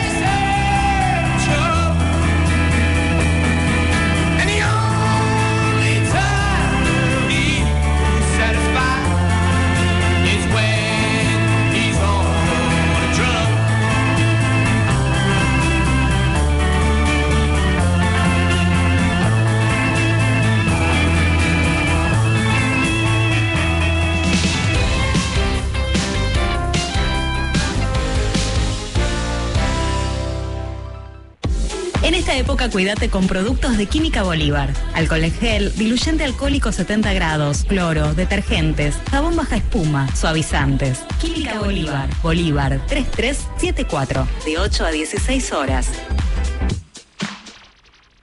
Óptica Balmic, anteojos de sol, armazones, cristales, lentes de contacto, las mejores marcas. Diagonal Pueyrredón 3031, entre Rivadavia y Belgrano. ópticabalmic.com.ar Pepe's Pizza, la verdadera pizza artesanal a la piedra desde hace 44 años. Brown, esquina La Madrid. Juan B. Justo, 1451. Y Alem, 3652. Cuídate, no salgas. Llama al 495-3051 y nosotros te llevamos Pepe's Pizza a tu casa. Toda la información que necesitas la encontrás en elmarplatense.com. Estés donde estés, las 24 horas. Elmarplatense.com es tu nuevo portal de noticias. En tu celular, computadora o cualquier dispositivo móvil. Actualidad local, provincial, nacional e internacional en un solo lugar. Política, economía, deportes, espectáculos, entrevistas exclusivas y la participación de destacados columnistas de la ciudad y el país. Búscanos en las redes sociales. Entérate antes, informate mejor en elmarplatense.com. La voz de una ciudad. Escuchás CNN Radio en tu celular. Descarga la aplicación CNN Radio Argentina en cualquier dispositivo. Disponible en App Store y Play Store. La cuarentena no es 40, es 14. 14 días que tenés que aislarte para prevenir el coronavirus. Si estuviste de viaje en zonas de contagio o en contacto con potenciales enfermos, aislate. Si haces eso, cuidás a nuestros mayores, que son la población de mayor riesgo. Son solo 14 días para proteger una vida entera. Podemos hacerlo. CNN Radio, AM950. siempre del lado de la información.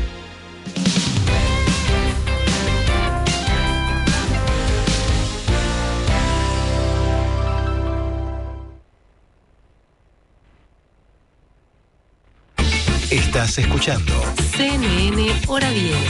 Mar del Plata, con la conducción de Darío Chacha Durán. CNN Radio, Siempre del lado de la información.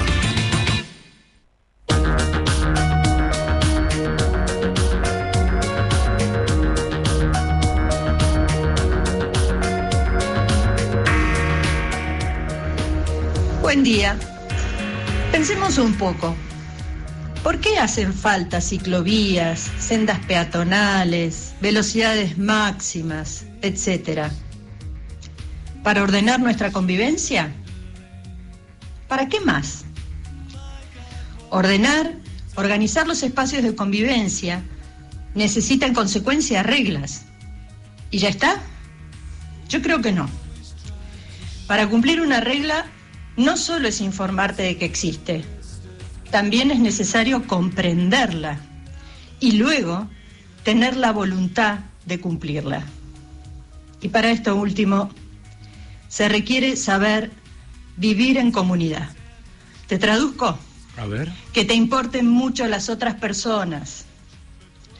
Pero muchos de nosotros estamos culturalmente, digamos, imposibilitados de entender de qué se trata que te importen los otros. Porque si esto fuera posible, ¿necesitaríamos una ciclovía para no llevarnos por delante a un ciclista?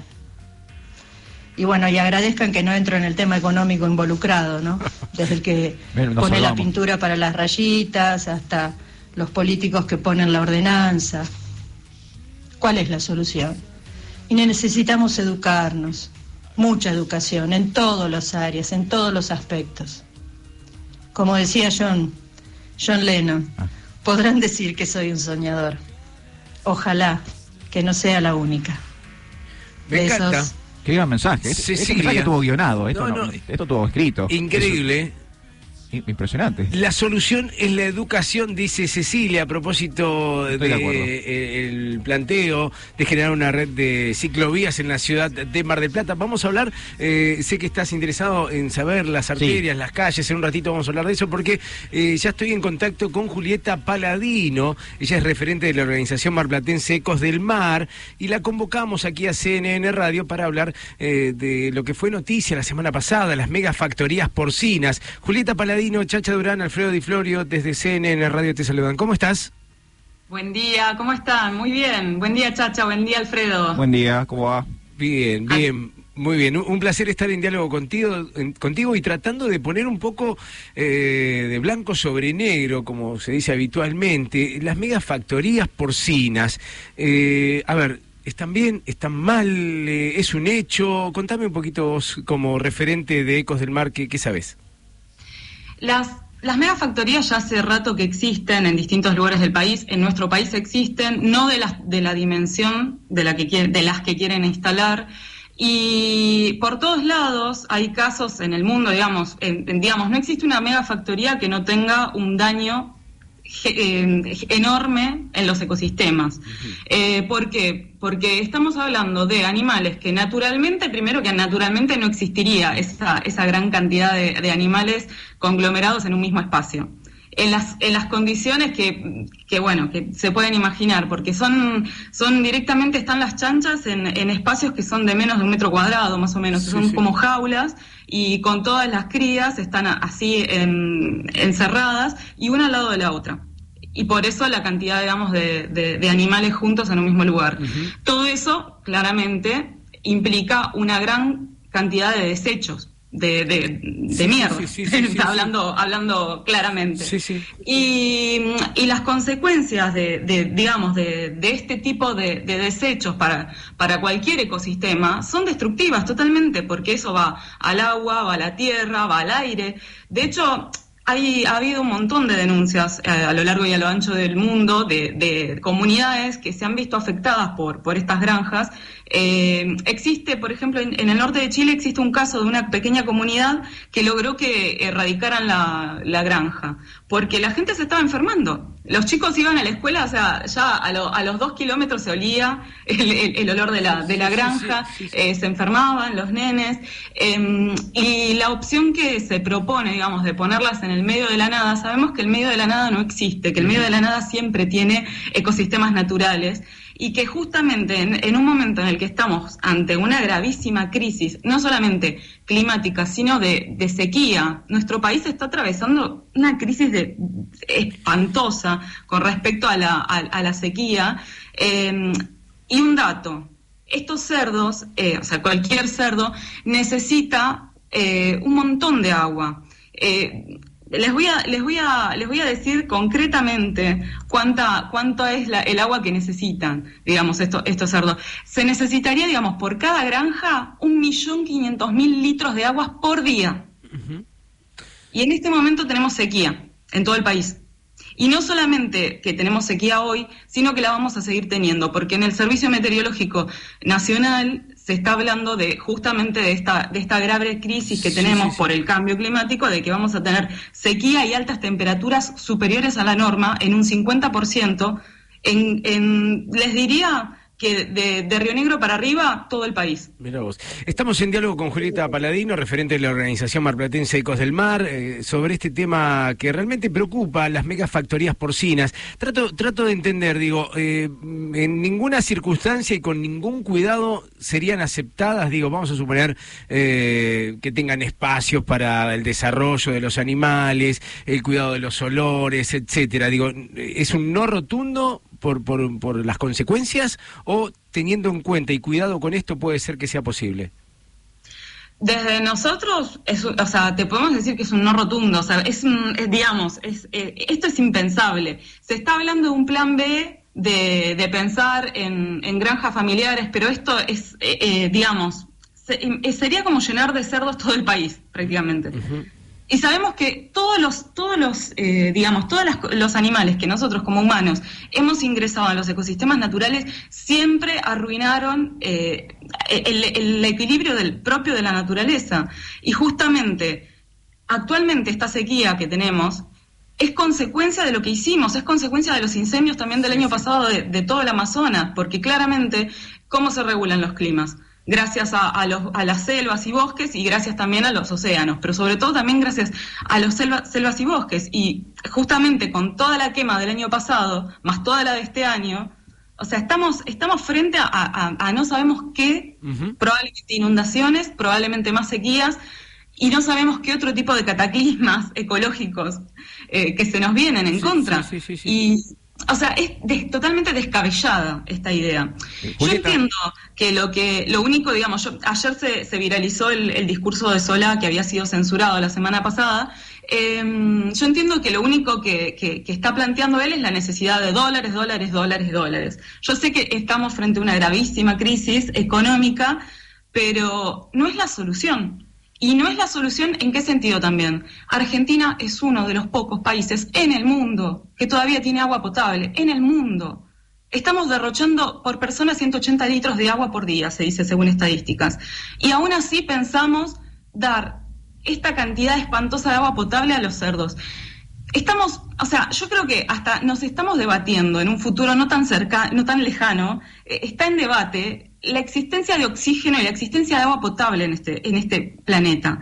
O sea, estamos pensando en, eh, me parece que, que es totalmente descabellado pensar en, en una, en una, digamos, en, en estas, esta cantidad de 25 Sí, sí, sí, granjas, sí. megagranjas que, que- se quieren instalar. Eh, Julieta, ¿qué tal? Buen día. Te consulto. Sé que acá en la ciudad ha habido movidas eh, al respecto, oponiéndose a, la instalación de, estas fábricas, de estas, eh, bueno, estas empresas, digamos. Eh, si alguien quiere mm, sumarse, si quiere contactarse, y no sé si en el futuro, en, en- en los próximos días, en las próximas semanas, va a haber algún otro movimiento de parte de ustedes para, para protestar. Eh, mira, lo interesantísimo que pasó desde nuestro punto, digamos, fue que mm, la mayoría de nosotros, digamos, somos personas que nos preocupamos por el ambiente, digamos, porque ha habido muchas, muchas, eh, de- muchos prejuicios de parte de- de los medios, no de usted, o sea, pero en general. Somos un montón de personas y un montón de, hasta se nos han, nos escriben todo el tiempo, gente. Yo les puedo hablar desde Ecos de Mar, que lo pueden buscar en Instagram, nos pueden sumar. Pero la realidad es que así como estamos nosotros, hay asociaciones ambientalistas, hay asociaciones animalistas, como eh, por ejemplo los chicos de Animal Save. Eh, la idea es, de acá en adelante, nosotros nos seguimos reuniendo virtualmente, vamos a seguir con acciones virtuales. Eh, también vamos a seguir con acciones cuando se pueda en, en- en las calles, pero la idea de acá en adelante es, por un lado, también ir pensando en, en alternativas a lo sí. económico, y, eh, pero no, no al- alternativas que, que- que impliquen, que impliquen los cerdos, digamos, porque parece ser que ese es el único plan posible de escape que tenemos, cuando no lo es. Eh, no sé por qué Sí, alguien, sí. alguien sa- parece que, que no existen otras posibilidades. Y en un país con, con, Con, la- tanto, la tanta riqueza, sí, sí, sí, sí, es así. Julieta Paladino, te, te agradecemos este contacto y, y estamos a disposición. Ah, Tenés un micrófono aquí cuando quieras dar a conocer algo, Eh, así como todas las actividades de Ecos del Mar. Te mando un beso muy grande, te mandamos un saludo.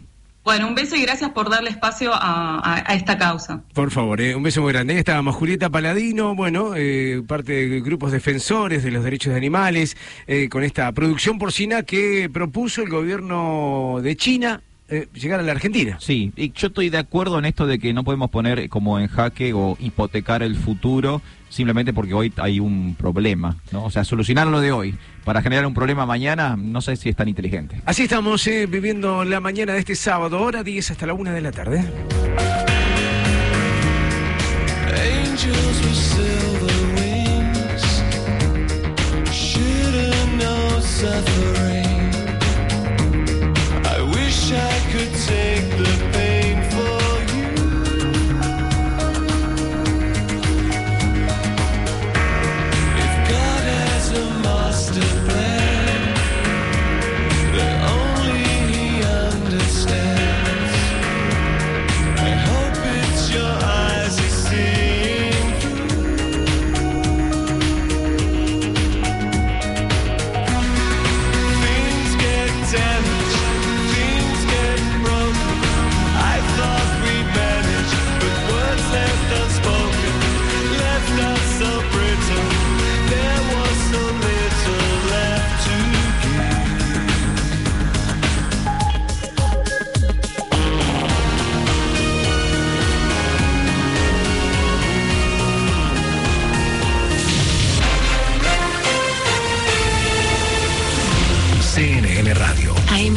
AM950. Servicios informativos. 11.31 minutos, la temperatura en Buenos Aires 15 grados 4, humedad 69%. La ministra de Seguridad de la Nación afirmó que no hay internas con Sergio Berni. En diálogo con CNN Radio, Sabina Frederick dijo que se ponga en esos términos la relación con el ministro de la provincia de Buenos Aires no es real, aún con las diferencias que mantienen y que están a la vista, agregó.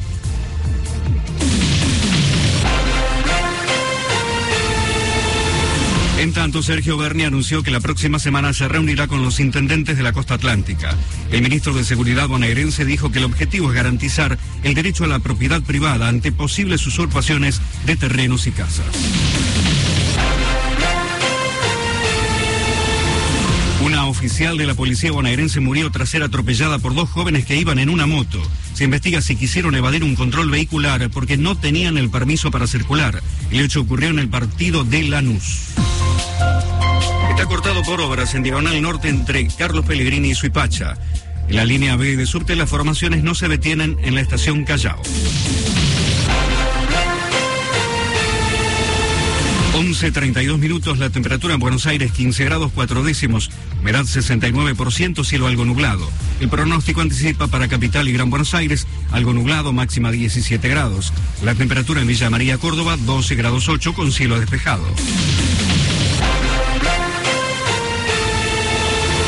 Seguí informado en cnnradio.com.ar.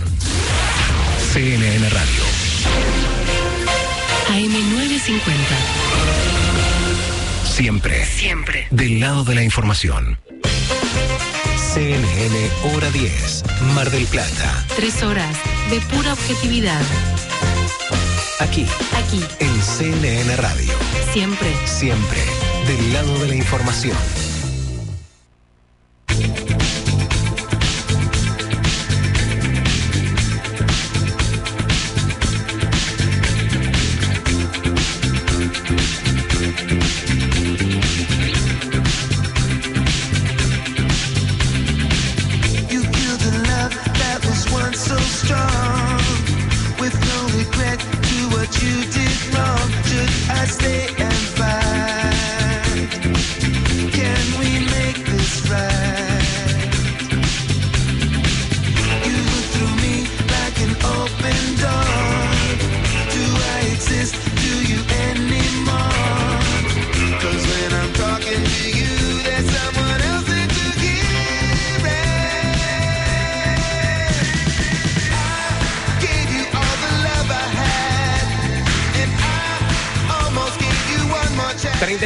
Minutos de las 11 de la mañana. La recomendación de hora 10, vía Apia Lem, vía Apia La Costa y vía Apia Boutique. Atenti, si querés eh, desayunos ricos, almuerzos su- suculentos, cenas, cafés, bebidas, eh, ten en cuenta vía Apia Lem 3453, vía Apia La Costa en Avenida de los Trabajadores 1585 y allí en Córdoba y Alberti, nuevo local vía Apia Boutique. Podés llamar, pedir también, eh, llevan a domicilio 486537 y 48400679. Entre todos los mensajes vamos a regalar cosas ricas de Vía Apia, así que la historia es esa.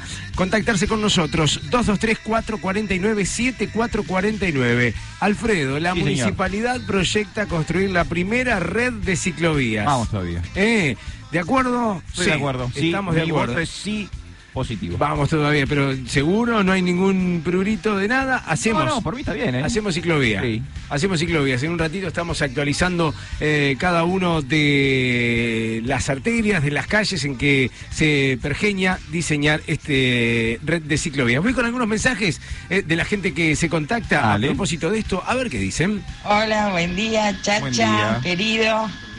Siempre te estoy escuchando, pero bueno, Guarda. anduve con algunos problemillas. Soy la tía Nidia de Verazategui, le mando un beso enorme a todos en Mar del Plata, que tengan un fin de semana espectacular. Ustedes están en otra fase y cuídense mucho, pero disfruten de la vida, porque es un ratito, un paso nada más. Y hay que disfrutarlo, todos los días como si fuera el último. Y un beso en especial al pelado de Cochera Naranja, Emanuel Tavita. Un besote. Beso grande y gracias por estar de todos lados. Nos escuchan eh, a través de la Sí, aplicación eh, player.cnnradioargentina.com.ar. Ahí nos están escuchando. Más mensajes. Hola, buen día. ¿Cómo Buen están día. ustedes? Estoy escuchando la radio, por supuesto, obviamente. Pero Con el tema de las ciclovías me parece que es una movida muy, muy, muy, muy, muy, muy importante. No han hecho movida para otras cosas. Yo creo que para esto va a quedar, va a quedar como un comentario más. Así que este, yo creo que eh, no va a pasar nada con este tema. Mira vos. Eh, hay muchas cosas para hacer en Mar del Plata y me parece que esto es para la municipalidad no no no no es de real importancia aunque han, pa- han pasado cosas últimamente eh, de accidentes a ciclistas pero esto va a quedar en el olvido como tantas cosas Opiniones que van apareciendo. Esperemos que no, ¿no? Eh, ojalá, ojalá que no. La, la propuesta es, eh, es importante. Tiene que ver con la Subsecretaría de Movilidad Urbana, a cargo de Dante Galván, bueno, que elaboró este proyecto que pretende una convivencia más segura del tránsito vehicular con los ciclistas y los carriles exclusivos. Eh, la idea es facilitar y alentar el uso de bicicleta. Bien. Básicamente. Y viste que hay una movida bastante particular de esto de los medios de transporte saludables, ya sean los monopatines, las bicicletas eléctricas, eh, lo- los monopatines sin electricidad, Sí, pero que ah, vas pateando a pie. Los clásicos. Los clásicos. Bueno, eh, cada vez hay más y en esta situación donde por ahí se desalienta el uso del automóvil, me parece interesante esta red de ciclovías que iría eh, calle Brown desde Sí. Avenida Jara hasta- Champañat. Ah, bastante. Eh, sí, Brown, Jara a Champañat. Sí. Y por calle 14 de julio desde Avenida Colón hasta la costa. Bien. ¿Eh? ¿Sí? El, el- el triangulito ese te, más o menos te, te, te ubicás. También por Avenida Libertad entre Mitre y 14 de julio y por Roca entre calle Güemes y Avenida Jara. Eh, eh, hay eh, planos en varios eh, medios, lo ha presentado la municipalidad, lo ha presentado la Secretaría de Movilidad Urbana, así que si querés chequear te vas a dar cuenta de qué conforma estas arterias que se pretende, repito, hacer una red de ciclovías. Son sectores que no se conectan entre sí, por lo que estoy visto, viendo. Eh, eh, eh, generan generan Ah, un generan un- circuito y, y entre en, en- en la parte interior de este circuito eh, se relaciona y, y se contacta con varios sectores no solamente turísticos, culturales, de deporte y de recreación y de paisaje. Ah, está bien. O sea, está todo bien diagramado, Como bien para pensado. desembocarse en una plaza, por ejemplo. Exactamente. Tenés el circuito Grande y adentro calles que se conectan, repito, como bien vos decías también, sectores culturales, de deportes, recreación y eh, de valor paisajístico. Me gusta. Eh, eh, la verdad Tengo que- ganas de comprarme una bici, mira lo que te digo. ¿En serio? Sí, señor. Es muy bueno, ¿eh? es muy bueno. Desde zonas residenciales hacia aquellas donde se eh, encuentran eh, los centros de trabajo, de estudio y de salud. Sí, señor. Es una muy buena decisión, creemos desde aquí. eh, algunos opinan que está bueno, otros dicen que hay que darle bolilla al estado de las calles primero, acomodar todo. Otros descreen de que pueda prosperar la idea. Lo cierto es que eh, alentamos a que esto se dé porque me parece por demás saludable. 39 minutos de las 11 de la mañana. Hasta las 13. CNN Hora 10. Mar del Plata.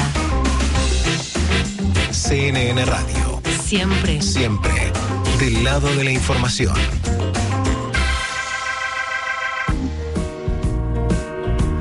Y hace unos minutos escuchábamos eh, la primera parte del informe que preparó Mary Lake sobre la reforma judicial, la aprobación del Senado, las modificaciones y demás. Quiero, eh, antes de charlar con el secretario general de la Federación Judicial Argentina, escuchar la segunda parte y ya entrar en tema con Hugo Blasco. Peligra la aprobación de la reforma judicial en la Cámara Baja. La vicepresidenta Cristina Fernández de Kirchner logró media sanción en la Cámara de Senadores, pero no posee los votos necesarios en diputados para sacar la reforma judicial. El debate en la Cámara Alta se convirtió en un duelo entre el oficialismo y sus aliados y la oposición liderada por Juntos por el Cambio. Estos últimos ubicaron el proyecto como parte de un plan más amplio destinado a garantizarles impunidad a dirigentes kirchneristas. Además, cuestionaron el costo presupuestario por la multiplicación de cargos judiciales en el interior del país. El senador Martín Lustó, por el bloque de Juntos por el Cambio, se manifestó de la siguiente manera. Presidenta, vuelvo a insistir con que las cuestiones de privilegio son para preservar el buen funcionamiento de la Cámara. Entonces nosotros ahora, todos los senadores, por lo menos los de la oposición, nos estamos enterando de un montón de cambios, de un montón de cambios. Ya hubo un dictamen, ya hubo un dictamen. Sobre el dictamen ahora hay casi 10 minutos de cambios del dictamen, entre los cuales hay un montón de creaciones de cargos, cuando antes discutimos de si el costo fiscal de la reforma era 1.900 o 6.000 millones de pesos o más. Senador, van a votar en contra. A ver, No eh, importa eso, Presidenta. Estoy haciendo una cuestión de privilegio sobre el funcionamiento de la Cámara. Asimismo, Luis Naidenov, presidente del interbloque de Juntos por el Cambio, exclamó. A ver, esto es una especie de reforma de la reforma. Honestamente, eh, lo que se ha modificado, eh, creo que ni siquiera los señores senadores tienen idea de cuáles son las incorporaciones que se han dado. Ahora, el presidente de diputados, Sergio Massa, deberá afrontar una ardua discusión en la Cámara Baja. En caso de no conseguir los votantes necesarios antes que llegue el debate, el oficialismo postergaría el mismo para fines de octubre o noviembre. ¿Tendremos reforma judicial 2020? Excelente informe de Mary Lake. Ya estamos en contacto con el secretario general de la Federación Judicial Argentina, Hugo Blasco, desde CNN Radio. Chacha Durante saluda. ¿Cómo estás, Hugo? ¿Qué tal? Buen día, un gusto y bueno, un gusto, un gusto que me hayan llamado. Por favor, eh, eh, queríamos aclarar un poco, o, o al menos conocer eh, la, la posición, las opiniones por parte de la Federación Judicial Argentina sobre esta reforma. Bueno, esta llamada reforma, que en realidad no lo es, es una- un proyecto de ley que es mucho menos ambicioso, es un proyecto de ley de, de organización básicamente del fuero penal eh, federal. Eh, no por eso habla de algunas fusiones y creación de nuevos cargos, de nuevas oficinas. Eh, que es una reforma, o tendría que ser una reforma, en realidad, pero no solamente limitado al, al sistema federal y en particular a lo penal, sino que debiera hacerse una reforma, que es lo que nosotros planteamos desde la Federación Judicial, a todo el sistema judicial argentino, que incluye también no solamente a lo federal, nacional, sino también a la justicia de todas las provincias y de la ciudad de Buenos Aires, que la verdad que dejan bastante que desear. Todo el sistema judicial argentino deja bastante que desear. Con respecto a, esta, a este proyecto de ley, nosotros dimos nuestra posición en el Senado, eh, el día creo que 20 de agosto, si no me equivoco, donde en el plenario de las dos comisiones que trataban el proyecto, la de Comisión de Asuntos Constitucionales y la, la de Justicia, ahí planteamos que es necesaria una reforma, pero una reforma real, donde podamos debatir no solamente los, los especialistas, los expertos que a lo largo del tiempo han sido los que han definido cómo tiene que ser el, cómo tienen que ser los sistemas judiciales, y bueno, así nos va también, sino por este, por, por todo el abanico de organizaciones y de representaciones de la sociedad, ya sea trabajadoras, trabajadores, académicos, abogados y abogadas, este, personas de este, organismos de derechos humanos, o sea, todos los sectores interesados directo e indirectamente en la marcha de la justicia, lo que se llama habitualmente la justicia, porque el tema es muy delicado, el tema es muy delicado. Y entonces, en este caso, creemos que es un proyecto de ley que tiene algunos aspectos, si se quiere, positivos, que es el de aumentar la cantidad de, de organismos, sobre todo en el interior del país, teniendo en cuenta que la justicia federal abarca muchas cuestiones y que a veces en las provincias no está debidamente cubierto, eh, pero que en realidad tiene una función o una finalidad política muy importante, que algunos lo han dicho más con más claridad y otros con menos claridad, que es la de diluir un poco el poder judicial por lo tanto, el poder político que tienen un grupo reducido de jueces, a los que conocemos habitualmente como los de Comodoro Pi, y, este, y que no todo caiga en esos, actualmente creo que son nueve de los doce originales, quedaron, quedaron nueve, uno falleció, bueno, Bonadío, Sí, sí. después uno fue, uno fue el doctor Torres, actualmente es juez de la Corte de la Provincia de Buenos Aires. Eh, diluir un poco ese, ese poder concentrado y eh, abrir un poco más el juego. Creo que esa es la finalidad más importante. Este, por otra parte, es medio contradictorio algunas cosas que plantea la reforma, porque se, están pre- eh, se está previendo designar una cantidad importante de jueces, y si en el fuero penal de la, de la federal se aplica, este, se implementa algo que ya fue aprobado hace como seis años, que es el sistema acusatorio, van a tener que nombrar más fiscales, más que más jueces. Claro. Este, por lo tanto, hay medias contradic- hay contradicciones, ¿no? Hay contradicciones importantes, eh, a menos que no se tenga la idea en lo inmediato, y estoy hablando de inmediato, de dos, tres, cinco años, este, no se tenga pensado implementar el sistema acusatorio. Que es un sistema que prácticamente está vigente en toda la provincia. Acá en la provincia de Buenos Aires está vigente desde septiembre del 98, ya que hace 22 años que tenemos Sí, sí, sí. Sistema acusatorio. No hago juicio de valor, eh, no, no, no, porque esto, este, si está bien, si está mal, evidentemente tenemos serios problemas en la justicia penal en la provincia de Buenos Aires, pero es el sistema vigente. Y ese sistema que se aprobó, insisto, hace seis años este, en el Congreso de la Nación para ser implementado en la justicia federal, cosa que no ocurre. Claro. Estamos en charla con Hugo Blasco, secretario general de la Federación Judicial Argentina, a propósito de este proyecto de ley. Entiendo con, intereses creados, con contradicciones eh, y demás. Digo, ¿cómo, ¿cómo avanza esto? ¿Cómo avanzaría? ¿Se va a aprobar en diputados? Eh, ¿Ustedes van a mm, eh, enfrentar estos, estas contradicciones de alguna manera especial?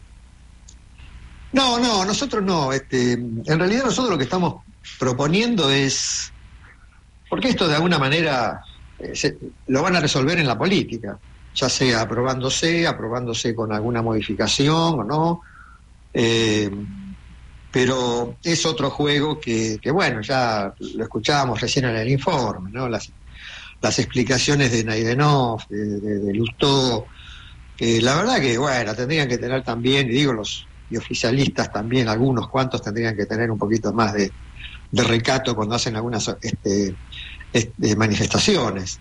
Nosotros, porque la verdad, digo, para, hablar con casos concretos, enero del 2016, el expresidente Macri intentó designar mediante un decreto a dos jueces de la Corte, Rosenkrantz y Rosati.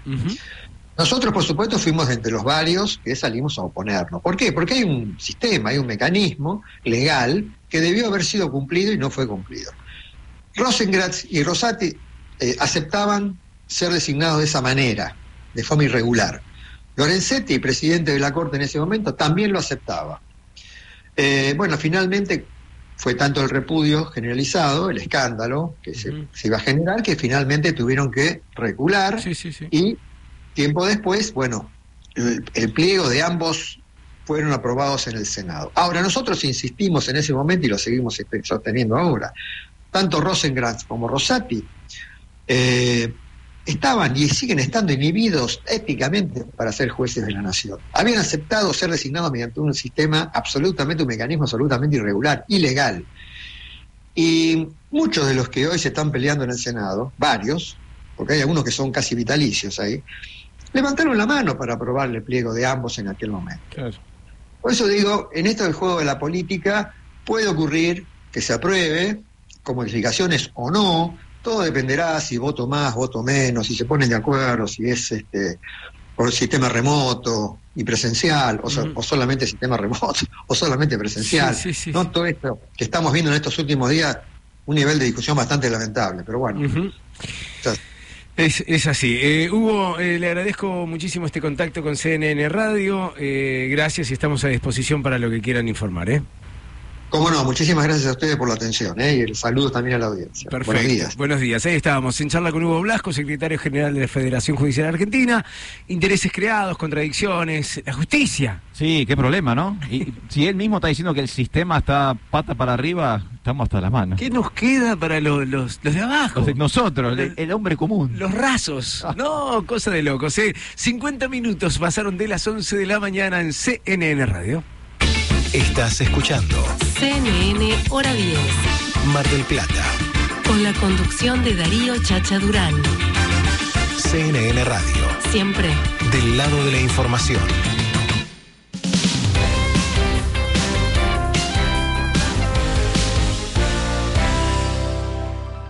¿Qué? 12. Son 18. Escuchen.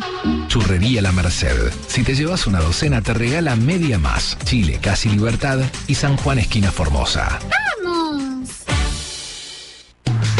Farmacias Previley. Siempre pensando en vos. Productos para la salud, dermocosmética, cuidado capilar, corporal, dental. Envíos sin cargo al 223-697-6182. Quirón Indumentaria, Calzado y Skate. Encontralos en San Juan 920 o a través de la modalidad online en quironskateshop.com.ar. El coronavirus no es un problema tuyo. Es un problema de todos. Si te lavas las manos con frecuencia, Si mantenés limpio tu entorno, si evitas contactos innecesarios, cuidás también a los demás. Podemos hacerlo. CNN Radio, AM950. siempre del lado de la información. Escucha CNN Radio donde quieras. Bájate la aplicación CNN Radio Argentina. en cualquier dispositivo. Disponible en App Store y Play Store.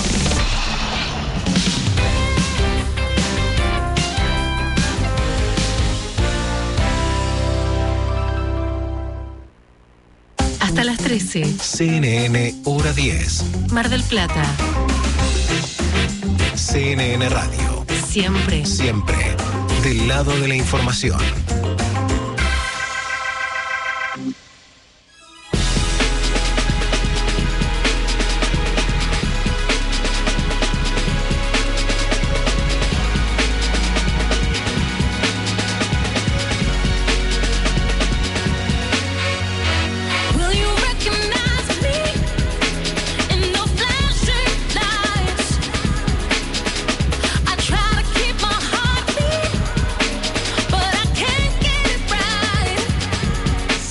Minutos eh, para llegar a las 12 del mediodía. Gracias por estar, gracias por acompañarnos, eh, amigos de Balcarce, Necochea, Bahía Blanca, Miramar, Villa Gesell, Mar de Ajó, a pleno. eh.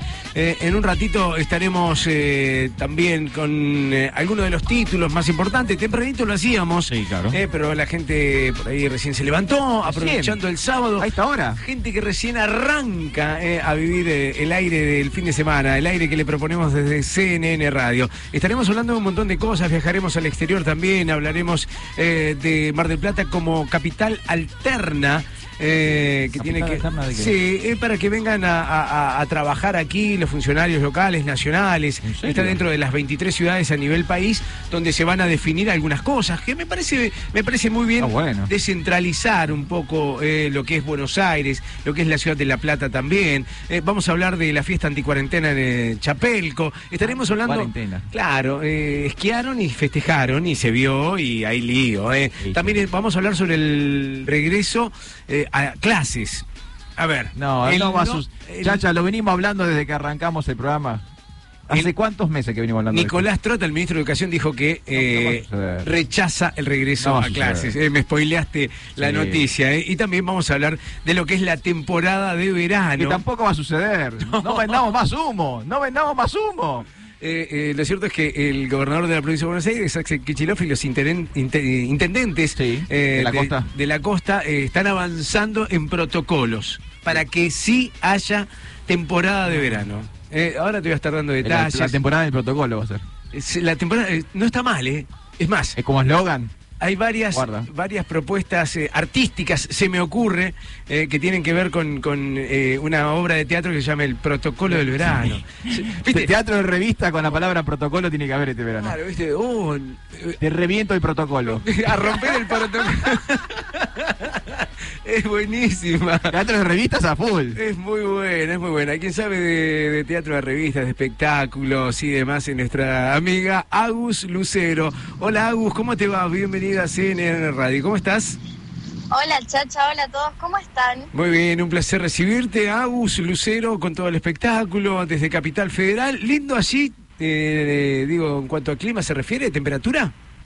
Sí, está soleado, hace calorcito, hace 14 grados, pero el sol pega fuerte y te digo que para un saquito finito está. Ah, Muy lindo día, por Muy bien. suerte, porque tuvimos una semana con mucho frío y lluvias muy intensas que se hablaba, no sabíamos si era la lluvia de Santa Rosa, viste que ya se acerca. Bueno, todavía no se supo.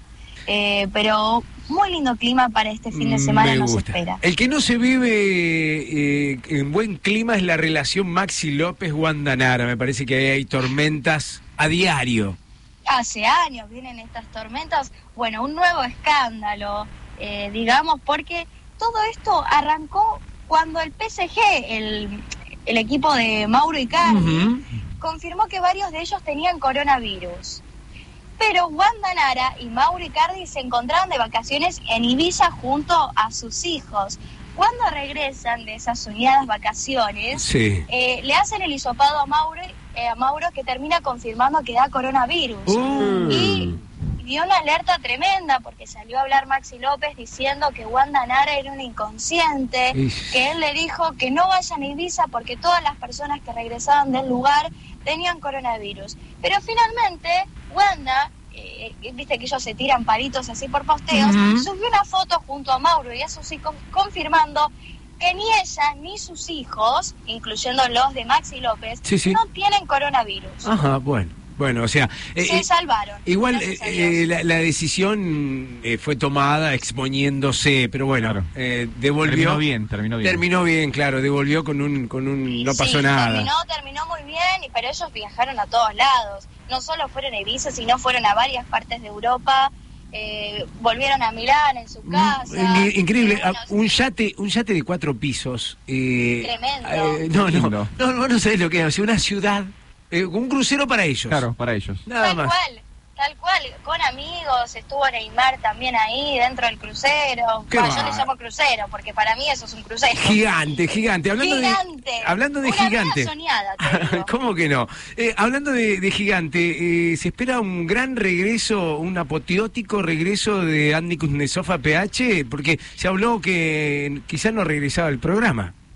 No, no, no, no. Eso comenzó el sábado pasado con el rumor que no iba a estar, pero finalmente hoy vuelve PH después de haber estado dos meses sin emitirse. Recordemos que a Andy le diagnosticaron coronavirus en julio y él decidió no regresar eh, porque no se sentía preparado para la vuelta. Pero hoy van a tener unos invitados de lujo. A ver, contame. Eh, va a estar Fedeval, después de todo lo que pasó con eh, su cáncer, va a volver a la televisión, va a estar Pampita también, Lizzie Tagliani, que seguramente hable de su amiga Floppy, su amiga tan querida que recordemos que había fallecido, y eh, va a estar Karina Jelinek. Así que unos invitados Oh. de todo un poquito, va a estar bueno. Dulce, van a ser dulce. eh, Me parece que ya con Jelinek ahí a- eh, aportando esos comentarios eh, tan particulares, por, por usar Sí, algún con su voz tan sensual. Cuántas cosas. Agus, eh, me tengo que meter en las noticias, así que te mando un beso muy grande. Ahí charlábamos de Maxi López, de Wanda Nara, de la vuelta de PH. Eh, que tengas una linda semana, Agustina Lucero, desde Capital Federal. Beso para todos, muchas gracias. Un beso, ahí estamos. Eh. Cuántas cosas, eh. me, gustaría, me gustaría seguir hablando, eh, pero bueno, eh, nos metemos en la noticia. Última hora. ¿Ya? Alfredo. Ya nos fuimos. Última hora de hora 10 aquí en CNN Radio.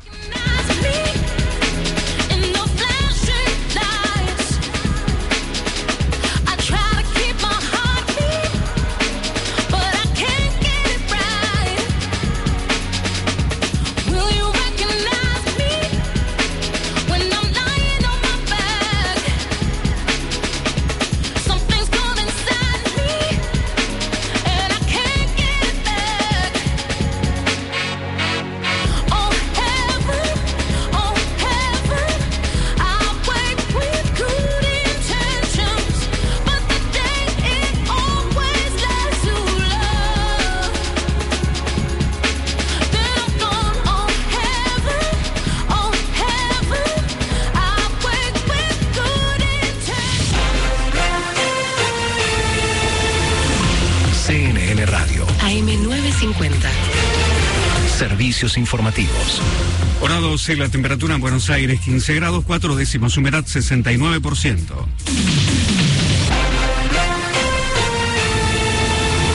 Jorge Macri aseguró que al delito no se lo vence con un anuncio, sino con trabajo sostenido. El intendente de Vicente López consideró que es una buena intención el anuncio del gobierno nacional de implementar un programa de seguridad en el conurbano. Jorge Macri agregó que habrá que ver con qué rapidez se va plasmando ese plan en la práctica. El intendente del Partido de la Costa pidió llevar tranquilidad a los propietarios de casas. Cristian Cardoso aclaró que nada sucedió hasta ahora en relación a la toma de tierras que reflejan los medios. Señaló que está trabajando para que nada ocurra en las 14 localidades de la costa.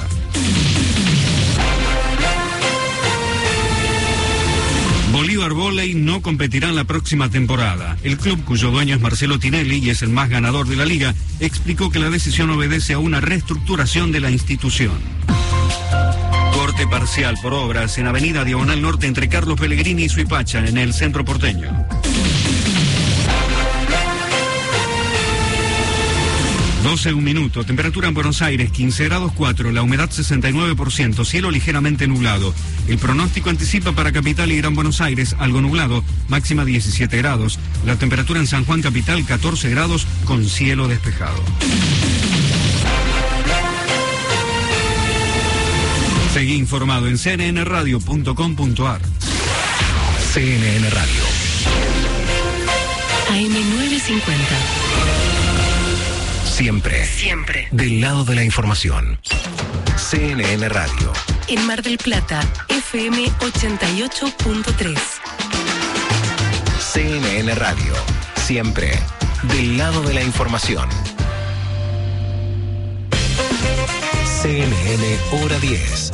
Mar del Plata. Tres horas de pura objetividad. Aquí. Aquí. En CNN Radio. Siempre. Siempre. Del lado de la información.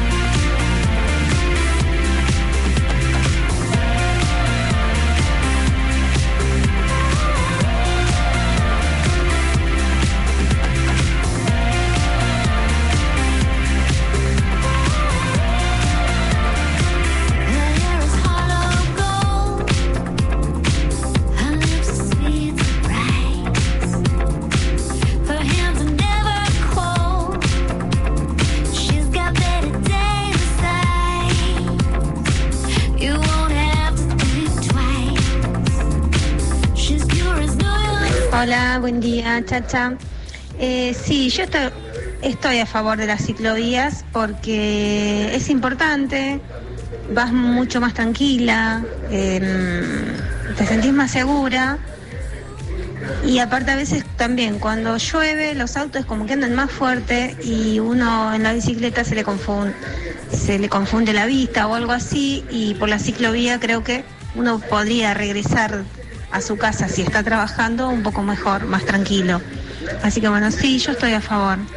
Ale 335. Ale, participando de los regalos de Vía Apia, hoy hay cosas ricas de Vía Apia, eh, atende. señor. 223-449-7449. Hay un auge de bicicletas, eh, de motos, de monopatines durante la pandemia. Eh, ha crecido muchísimo, hay un porcentaje amplísimo eh, de las más de 20 bicicleterías que hay en la ciudad de Mar del Plata. Eh, y hubo un crecimiento casi del 60% en la compra de este tipo de vehículos. Y a propósito de esto, la iniciativa, el proyecto de la creación de las ciclovías en la ciudad. Consultamos si están o no de acuerdo, si tienen ganas de que exista o hay otras prioridades, porque también se planteó esto de la prioridad. Sí, los baches. Los baches, por Claro. ejemplo, la señalización. Bueno, los autos no pueden estacionar y ocupar ese espacio para la bicisenda. Dice, claro, eh, eh, siempre lo que planteamos. No estacionar en la costa, básicamente. Por ejemplo, una locura. Eh, y ya tenemos ahí una, una ciclovía que obviamente Claro. habría que pintar, acomodar, etcétera. Pero bueno. ¿Ciclovía incluye rollers, skate o solamente dos ruedas? Qué buena pregunta, qué buena pregunta. ¿Sabes qué? Le voy a consultar, no creo que sepa de lo que ocurre en Mar del Plata, pero sí me va a contar lo que ocurre precisamente en República Dominicana. o sea, yo tengo referentes eh, allí en ese gran y hermoso país. Está Ivanomna Meneses, Meneses, qué lindo nombre, Ivanomna. Meneses. Meneses, comunicadora, locutora, oradora. ¿Cómo te va, Ivanomna? Chacha Durán, Alfredo Di Floro te saludan. Gracias, gracias. ¿Me escuchan perfecto allá en Mar de Plata? Claro que sí, Ivanovna. Excelente, excelente. Bueno, un saludo para ti, Alfredo, Chacha, a toda la gente malplatense y a todos los que nos escuchan a través de CNN Radio. Y bueno, sí, estoy en República Dominicana, una isla hermosa, rodeado de mar, con muchas bellezas naturales, un turismo pujante, una, eh, una cultura alegre, muy amena, muy cálida. Pero bueno, que no hemos podido escapar de lo que está pasando a nivel mundial, de esta pandemia. Y, y bueno, sí te puedo contar lo que está pasando aquí, Chacha. Eh, claro que sí. Vamos a arrancar por parte. Mira, nosotros aquí estamos eh, en plena consulta con nuestros oyentes sobre una bicisenda. Eh, o sea, para que las bicicletas, los monopatines y demás puedan transitar por las calles sin que, bueno, se enfrenten a los automovilistas y demás. ¿Cómo, cómo es la situación allí en República Dominicana? ¿Hay bicisenda? Eh, ¿Se utiliza bastante este tipo de vehículos? No, para nada, para nada. No tenemos ningún tipo de bicisenda, solamente vehículo. De broma podemos caminar los peatones. De verdad que el tráfico es muy agresivo aquí en República Dominicana. Y a pesar de que tenemos la gasolina más cara a nivel mundial, todo el mundo tiene Mira vehículo. Eh, claro, mayormente de gasoil, sí se cuida mucho no tener vehículos de alta cilindrada, pero no, no, ha- no se ha tomado conciencia aún acerca de las bicisendas. De hecho, sí hay muchos ciclistas, hay mucho ciclismo de montaña, se hace muchísimo aquí, pero no hay una estructura vial que proteja la- a los ciclistas como tal. Claro. Y, Ivanovna, ¿qué tal? Buen día. Te consulto, como vos lo mencionabas y también nosotros, el tema del COVID, la- la- el coronavirus, la pandemia y demás. Eh, nosotros acá en Mar del Plata, en nuestra ciudad, estamos en una fase 3 de cuarentena. ¿Cómo está República Dominicana? Sí, aquí te comento, estamos, eh, muchas personas dicen que Dios es dominicano. y, mira te, vos, y te digo por al qué. sabe. Te digo por, sí, sí. Es un país bendecido a pesar de todo. Somos una isla. Se pudo haber controlado la epidemia de una manera muy fácil en un principio, pero no se tomaron las medidas suficientes, no solamente culpa del gobierno, sino también a la población, que no tomó sus previsiones, eh, no sabíamos qué, era, qué tan serio podía a- acontecerse aquí en el país. Entró por un extranjero, el, prim- el primer caso de COVID que se registró fue de un italiano que trajo el virus hacia acá. Y desde allí, wow, la pandemia se extendió. Tuvimos provincias, por ejemplo, como San Francisco de Macorís, que estuvo aislado. De hecho, se registra el más número de muertes en la provincia. y le sigue Santo Domingo, la capital, y Santiago, que es la ciudad donde me encuentro. Hay una, hay una gran, hay una, hay una gran cantidad de infectados, pero te comento, aquí en, en República Dominicana hay un gobierno, no de transición, hay un gobierno nuevo. Eh, recientemente se realizó las, las elecciones presidenciales y de un partido, del Partido de Liberación Dominicana, saltamos al Partido de la Revolución Moderna. El nuevo presidente Luis Abinader ha continuado la misma política de cuarentena, pero no es tan estricta como en el resto del países, de los países. Nosotros no solamente tenemos cuarentena de 7 de la noche a 5 de la madrugada, de resto se activó el aparato económico, el Ah. aparato productivo de la Ajá, isla, porque el país em, se vio como sumergido en una crisis económica, hubo mucha presión de los empresarios, mucha presión del sector económico y se aperturaron pues las diferentes plazas de trabajo Claro. nuevamente Sí, sí, sí, sí, como... y, y ya, y ya estamos como una fase, sí, de muchos infectados. Estamos en más o menos 1.600 infectados, perdón, 1.600, 1.600 muertes para ser un país tan pequeño, es bastante. Sí, sí, claro que sí. Y, y digo, ¿y el sistema de salud cómo, cómo funciona? Eh, ¿Dan abasto? Porque aquí se habla de gran ocupación de camas, eh, casi una especie de colapso sanitario. ¿Allí en República Sí. Dominicana? Tenemos la misma situación, tenemos la misma situación, no hay cama, las personas son atendidas en pasillos, sentadas, no hay pocos ven- ventiladores, las personas que, que son diagnosticadas eh, en un principio son tratadas ambulatoriamente desde sus casas, se aíslan y si hay una complicación van a un hospital, a una clínica donde pueden ser atendidos por pulmonía, por infección pulmonar, que es lo que la complicación más fuerte del COVID-19. Sí, hay un tratamiento en casa, hay una prevención, todas las organizaciones, eh, empresas privadas y públicas han tomado con sus empleados las diferentes pruebas. Las personas que son diag- diagnosticadas con COVID asintomáticos o sintomáticos son inmediatamente suspendidas y deben eh, guardar cuarentena. Es la única medida que se tiene. En principio esa, en segundo, pues la cuarentena solamente desde las 7 de la noche hasta las 5 de la madrugada. O sea, en ese horario... El distanciamiento En ese, social. perdón, eh, Ivanomna, eh, estamos en diálogo con Ivanomna Meneses de República Dominicana. Digo, en ese horario de 7 a 5, la gente mm, está guardada 100%, no sale, no sale de sus hogares, por ejemplo. Totalmente, es un toque de queda. Mirá vos, Claro. a full. Eh, Sí. Y Ivanovna, te quería consultar respecto a la cuestión política. Vos comentabas que el país acaba de, de cambiar de gobierno. Eh, ¿Cuál sería la orientación política de, de la nueva administración? Por ahora se sometió al Senado, a la Cámara del Senado, 45 días más de toque de queda. Igualmente, aquí progresivamente se han aperturado, por ejemplo, las compañías, las, las pequeñas empresas, las medianas empresas de tanto número de empleados. Eh, se trabaja por turno. A nivel educativo, la única acción tomada es toda la educación de primaria, preescolar, primaria y secundaria va a ser online. Ajá, de hecho, claro. de hecho, si generalmente aquí se comienza clases de educación en agosto y se postergó hasta noviembre porque el gobierno está tratando de que todas las familias, de que todos los estudiantes tengan internet, internet gratuito en casa, puedan recibir algún dispositivo celular, laptop, tablet, eh, computadora para poder recibir las clases online. Igualmente se está implementando un sistema de educación vía eh, por eh, vía TV, Sí. es decir, los, los niños van a recibir clases por televisión, bueno. una cadena de televisión, por radio también. Es la mayor preocupación a nivel de educación, porque se ha perdido bastantes clases, igualmente las universidades todas están en, cerradas, todas están eh, en un proceso online de transición, igualmente todos los centros educativos, así que no vas a ver mucho mucha gente joven en la calle. Era- Los gimnasios están cerrados, los restaurantes Claro. solamente tienen Sí, permiso sí, sí. para despachar delivery. Claro. Muy, muy, muy similar a lo que se vive en la República Argentina hoy día, eh, es casi calcado, eh, eh, con una diferencia quizá de, de temperatura. Digo, acá estamos eh, en esta época en invierno, con temperaturas de 5, 8, 10 grados, 12 como mucho. Wow. ¿Cómo, cómo estamos ahí en República Dominicana? Uf, un calor, un calor. Hay muchísimo calor, recuerda, estamos en el trópico.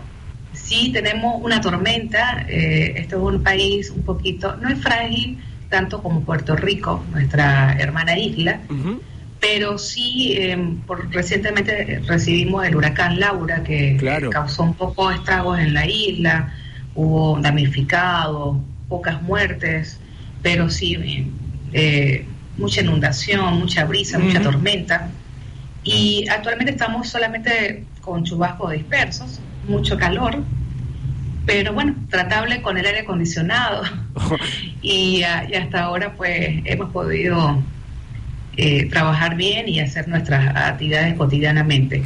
Sí, todavía la actividad económica no está activa en un 100%, por ejemplo, el tema de restaurantes, delivery, el tema de los gimnasios, muchos gimnasios están cerrando. Claro, claro. Hay, hay negocios que sí se están viendo afectados enormemente por la pandemia. Sí, sí, sí. sí. Los, los grandes supermercados antes de entrar tenían la temperatura, hay un sistema de desinfección, se cuida el distanciamiento social, pero ya los bancos están abiertos, igual el distanciamiento social. Claro, yo pienso que aquí no solamente debe ser responsabilidad de, la- de los entes gubernamentales, sino también de la cultura, de Claro las que sí, personas, que, nos claro. cuidemos. Claro que sí, es así, es así. Iván Omna, eh, bueno, un lindo informe desde República Dominicana. Ella es comunicadora, locutora, eh, trabaja en medios, da, da clases. ¿Dónde se contacta la gente? Digo, que, que quiera saber un poquito más de vos, consultarte algo allí de este hermoso país. Sí, bueno, entren a mi academia si quieren recibir algún- alguna formación en oratoria, en locución, por la www.ivanovnameneses.com, igualmente por mis redes sociales, Ivanovna Meneses. Estamos a la orden desde aquí de República Dominicana, un hermoso país que ha abierto las puertas. Hay vuelos, eh, hay vuelos para Miami, el país está abierto, eh, sí rece- se está recibiendo turismo, ya de hecho, los hoteles están cumpliendo con una cierta norma COVID-19 que se ha establecido en cada hotel. El uso de tapabocas es obligatorio. No se entra al país sin hacerse una prueba de COVID y resultar negativa antes de ingresar. Igualmente, cuando eh, están en el país, se les hace una prueba. Y bueno, bienvenidos con los brazos abiertos aquí en República Dominicana. Vengan a conocer las playas, tenemos buenos hoteles, la gente calurosa, buena comida. Y mientras nos cuidemos, mientras mantengamos la distanciamiento social, usemos el tapaboca, nos, nos lavamos las manos, la desinfección Sí, sí, continua, pues eh, la idea es esa. Es muy difícil parar esta pandemia. sin, Yo te comento, la yo fui a una de las infectadas, yo, yo me vi infectada por el COVID-19, gracias a Dios lo pude superar y sin complicación alguna, en aislamiento, con un tratamiento ambulatorio y así como yo, pues mucha gente también lo ha superado. Así Entonces que- a subir, hay que subir esa defensa, Es tomar así. mucho sol. Es que así. tienes que vente para acá, chacha, porque con ese frío Claro, te sol, sol. Sol, sol, eso No necesitamos. hasta las manos.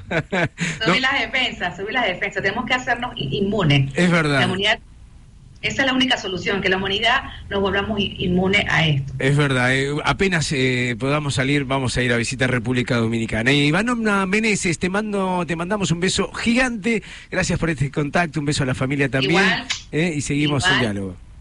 Gracias, chacha. Gracias, Alfredo. Bye. Bye, bye. Ahí estamos. Cuídense mucho. Igualmente.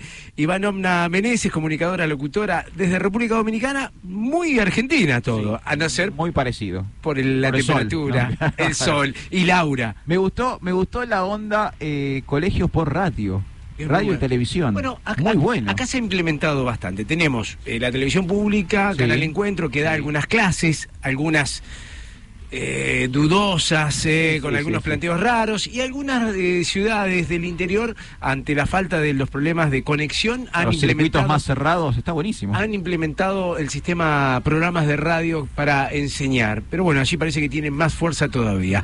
18 de las 12 hasta la 1, CNN Radio. CNN Hora 10, Mar del Plata. Tres horas de pura objetividad. Aquí, Aquí, en CNN Radio. siempre. Siempre, del lado de la información.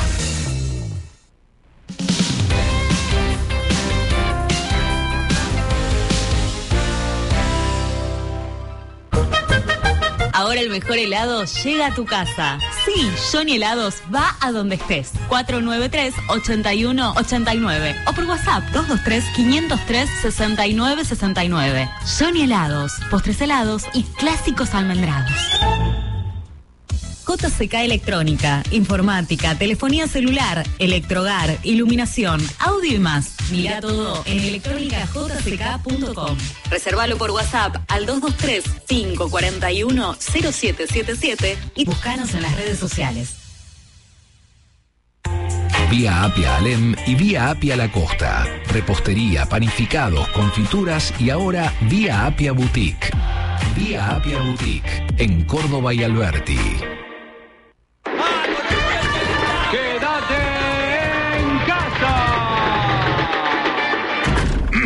Pero cambia de ambiente. Manso tiene ese confortable sillón relax que se puede convertir en tu refugio ideal. Ingresa en mueblesmanso.com o seguinos en las redes. Te asesoramos por videollamada y entregamos a domicilio. Conectate con Manso, disfruta las mejores marcas para el descanso y ponete cómodo. No es fácil cambiar de costumbre, y menos por obligación. Pero el coronavirus nos obliga a hacerlo. Protégete con el brazo o un pañuelo cuando toses o estornudás. No tenés que cuidarte solo vos. Tenés que cuidar a los demás. Podemos hacerlo. CNN Radio. AM950. Siempre del lado de la información.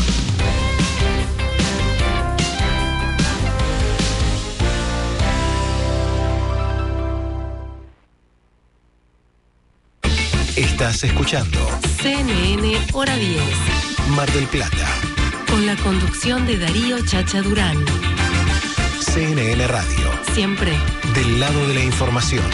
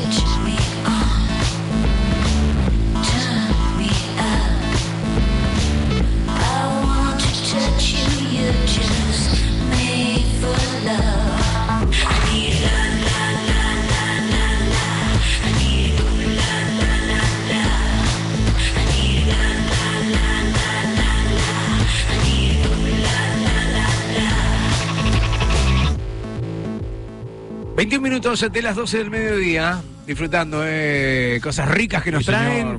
Qué desayuno hoy, ¿eh? Qué desayuno hoy, un budín eh, con chip de chocolate, Oh. de qué rico, por favor unas tostaditas, cosas muy ricas de Vía Apia que nos han traído aquí a la radio, contentos de, de recibirlas. Che, eh, atenti, cuatro y media de la mañana, por si no te enteraste, tenés que salir, te preguntás los micros, ayer de paro, bueno, eh, comenzaron a salir las unidades eh, hoy a la madrugada. Ya calculamos que por estas horas está normalizado el servicio de transporte urbano en la ciudad de Mar del Plata. Un dato también que tiene que ver con la ciudad y tiene, eh, se relaciona con eh, una denuncia que plantea la municipalidad del gobierno de Montenegro a propósito de una publicación en Facebook que instigaba a realizar saqueos y a rebelarse contra la autoridad pública en la ciudad. Instigaba a realizar saqueos. Como diciendo, eh, ellos nos roban, salgamos a robar todo. palabras mío. más, palabras menos. Lo cierto es que se encontró el IP, o sea... ah, mira cómo te encuentro ahora. ¿Viste, viste cómo es? eh, ¿Viste cómo es? eh. Eh, también eh, lo charlábamos tempranito sobre la propuesta de ceder balnearios no concesionados de la zona norte a clubes deportivos. Sí, muy buena idea. Aquellos lugares que, que no están concesionados y demás, dárselo a los clubes para que puedan explotarlo de alguna manera. No solamente con los chicos, con los clubes, con eh, el disfrute del verano, sino también eh, con actividades recreativas eh, y también... Sí, deportivas. ¿no? Exactamente, exactamente. Está bueno. Eh, Es muy bueno. Otras de las noticias importantes, como para que tengas un pantallazo, para que puedas generar un buen comienzo del fin de semana, tiene que ver con los intendentes costeros. Decíamos hace instantes que se reúnen con Axel Kichilov a propósito propósito de los protocolos para la temporada. Pero a su vez también se unieron para pedir tranquilidad por el tema usurpaciones. No sé ¿Cómo? si, eh, esta semana se ha hablado bastante de que el hecho de que uno, estando aquí, quizá teniendo una casa de verano en, Ah, no sé, la descuidás. claro, eh, Valeria del Mar, Sí, sí, no puedes ir a, no a ir. Bueno, y son tomadas, usurpadas. Lo cierto es que Ay, ay, plantearon tranquilidad, prudencia y solidaridad, porque hay un aluvión de pedidos de propietarios de casas de verano para instalarse en ellas. Están pidiendo tranquilidad, que no hasta ahora no hay ninguna denuncia cierta de usurpación de casas. Claro. Sí se habla de terrenos, eh, pero ya eh, correría por cuenta de las mismas autoridades, eh, en este caso, no de la decisión de que los dueños de esas casas viajen a los lugares. Otro de los temas importantes también, eh, eh, lo decíamos hace instantes, tiene que ver con el ministro de Educación, Nicolás Trota, que aseguró que por el momento no vamos a regresar a clases. Ya estamos, me parece que, que está mm, comienzo de septiembre en las clases, me parece que ya no va más. A más de seis meses de la suspensión, eh, eh, sí, destacaron los avances coordinados de trabajo. Hablábamos la semana pasada. Difícil. Muy difícil. Muy difícil. eh, escuelas que tienen dos clases semanales. Sí, sí, un Zoom por mes. Un Zoom por mes. eh, y no estamos Muy hablando difícil. de las escuelas públicas, sino de escuelas No, no, privadas. eh, que quiero ver qué pasa ahora con, con el cobro de matrícula y demás. Digo, si van a escuchar a los padres decir, che, pero me están cobrando. Me están cobrando algo que no existe. Sí, o sea, matrícula para el año que viene. ¿De Y, y este año, ¿cómo hacemos? Claro. Eh, Está bien, no hubo aumentos. Pero tampoco está sucediendo Pero- nada. Pero tampoco hubo demasiada, a ver, in- interés, digo, tal vez tenemos problemas de conexión y qué sé yo, pero Sí. me parece que no es excusa. Muy difícil. Uno de los temas que también me gusta traer aquí a la mesa para charlar con vos, Alfredo, tiene que ver con este grupo de hackers eh, que ingresó en plena pandemia eh, a la base de datos. ¿Escuchaste esto? Porque la verdad, viste, vos decís, me están jodiendo. No, no un- puede ser, no puede ser. Es un chiste, ¿no? A la Dirección Nacional de Migraciones. Sí. Robó viste ¿Qué que, que hubo problemas ya eh, en el paso eh, allí en norte de nuestro país con eh, países eh, obviamente fronterizos que venían a cobrar el IFE. Claro. Bueno, justamente roban información eh, de la Dirección Nacional de Migraciones y piden un rescate millonario para devolver archivos. Ah, qué bueno. Eh, esto pasó el 27 de agosto, recién se, se conoce, Sí. hubo que eh, frenar cualquier tipo de ingreso a la Dirección Nacional de Migraciones, es más, se, se privó el ingreso de, de la gente común, personas, de claro. personas hasta solucionarlo, aunque desde el mismo, la misma dirección dijeron que el ataque no afectó la infraestructura crítica, ni la información sensible, atenti, personal o corporativa. ¿Se ¿eh? sabe cuánto es el rescate? ¿Cuánto hay que taca taca para millonario, yo no sé, o sea, un, un millón es millonario. Un millón es millonario, claro. Eh, rescate millonario eh, piden los hackers que burlaron la seguridad de la Dirección Nacional de Migraciones que ¿Y cómo te lo pagan? ¿Te lo mandan cuenta bancaria? Porque te van a rastrear. ¿Cómo, cómo, es raro. eh, cómo el li- Bitcoin? ¿Cómo, ¿Cómo me lo pagas? Yo soy hacker. Generalmente se, la- se trabaja con bitcoins, exactamente, con Claro. moneda virtual, con criptomonedas. Porque si yo soy hacker, cualquier eh, dato que yo te dé con respecto a, a depositar dinero me, me está mandando preso. Olvídate, olvídate de tirar la- la- el paquete al costado de la vía. Claro, en Como la ruta. En la ruta. al kilómetro. Y eh, voy redondeando esta parte de las noticias porque, eh, y lo decíamos en un comienzo, eh, se inauguró anoche el autocine en la ciudad de La Plata. Quiero ir a ese autocine. Tengo recuerdos. Yo fui a autocine. Yo he estado en autocine de chiquito. yo no, yo no. Este, entonces tengo vívidos recuerdos de ir con mi familia a un autocine y me encantaría revivir esa experiencia. Se está planificando aquí en la ciudad de Mar del Plata, ¿En la serio? zona de Punta Mogotes, armaron un Uh, autocine. Lo yo re- recontra iría a un autocine. Eh, ayer inauguró en la ciudad de La Plata, para ser precisos, en la República de los Niños, no sé si conoces. no, pero lo conozco de nombre. Claro, bueno, allí eh, los autos se acomodaron. Sí. ¿Qué se vio? ¿Cuál fue la programación? Me encantó, me encantó. Chatrán. Rápidos y furiosos. Exactamente, eh, abrió el autocine con esta película, eh, con un valor de entrada que uno A dice, ver. uno dice, bueno, la entrada del cine, el, esta- tenés que- el Pagar un estacionamiento, estacionamiento. también, pensalo. A ver Eh, cuánto. ¿Cuánto duele? ¿Cuánto pagaría una entrada de autocine? ¿Por auto o por persona? Por auto. Creo que hasta cuatro pueden ir, ¿no? Sí, pues sí, mínimo, cuatro personas. ¿500? Mil No, no, me no voy al autocine. pesos la Me entrada. quedo viendo Netflix en mi casa. Ayer por ser eh, la eh, proyección inaugural eh, Encima me ponen rápidos y furiosos. El 50%. Poneme la última de Nolan y te pago mil pesos. Sal- Imagínate cómo salieron todos los autos de ahí, pisándolo. Ah, obvio, claro. Así estamos viviendo en la mañana, casi las doce y media, 29 minutos para ser Ah. precisos. Increíble cómo ha pasado la mañana aquí en CNN Radio. Estás escuchando CNN Hora 10. Mar del Plata. Con la conducción de Darío Chacha Durán. Tonight I'm gonna have myself a real good time. I feel alive.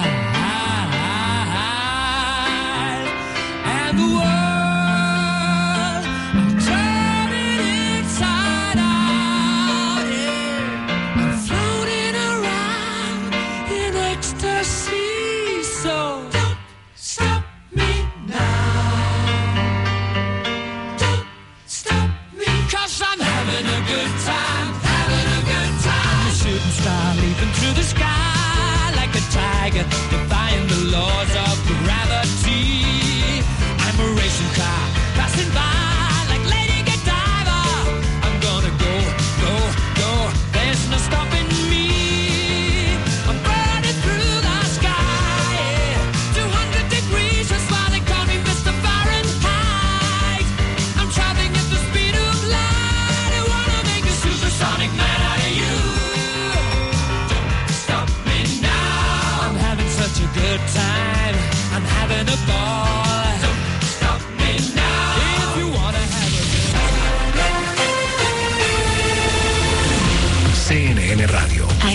AM950. Servicios informativos. Hora 12, 30 minutos. La temperatura en Buenos Aires 15 grados 8, la humedad 64%.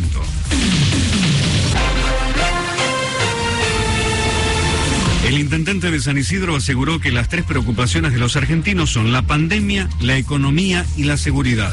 En diálogo con CNN Radio, Gustavo Pose señaló que el presidente dijo que va a construir cárceles, pero advirtió que si aumenta el delito, las prisiones tienen que ser seguras y dignas.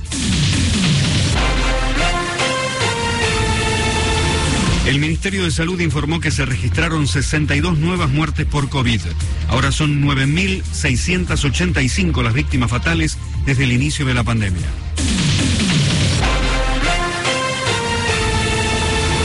La policía de Portland, en los Estados Unidos, detuvo a decenas de personas. Ocurrió durante una manifestación contra la violencia racial.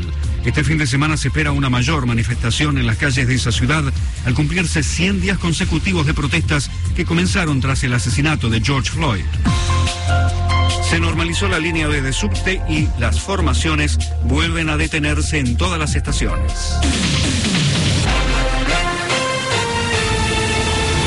12.32 minutos, temperatura 15.8, humedad 64%, cielo ligeramente nublado.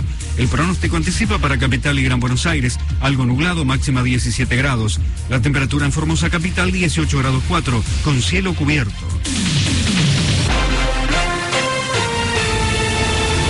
Seguí informado en cnnradio.com.ar. CNN Radio. AM950.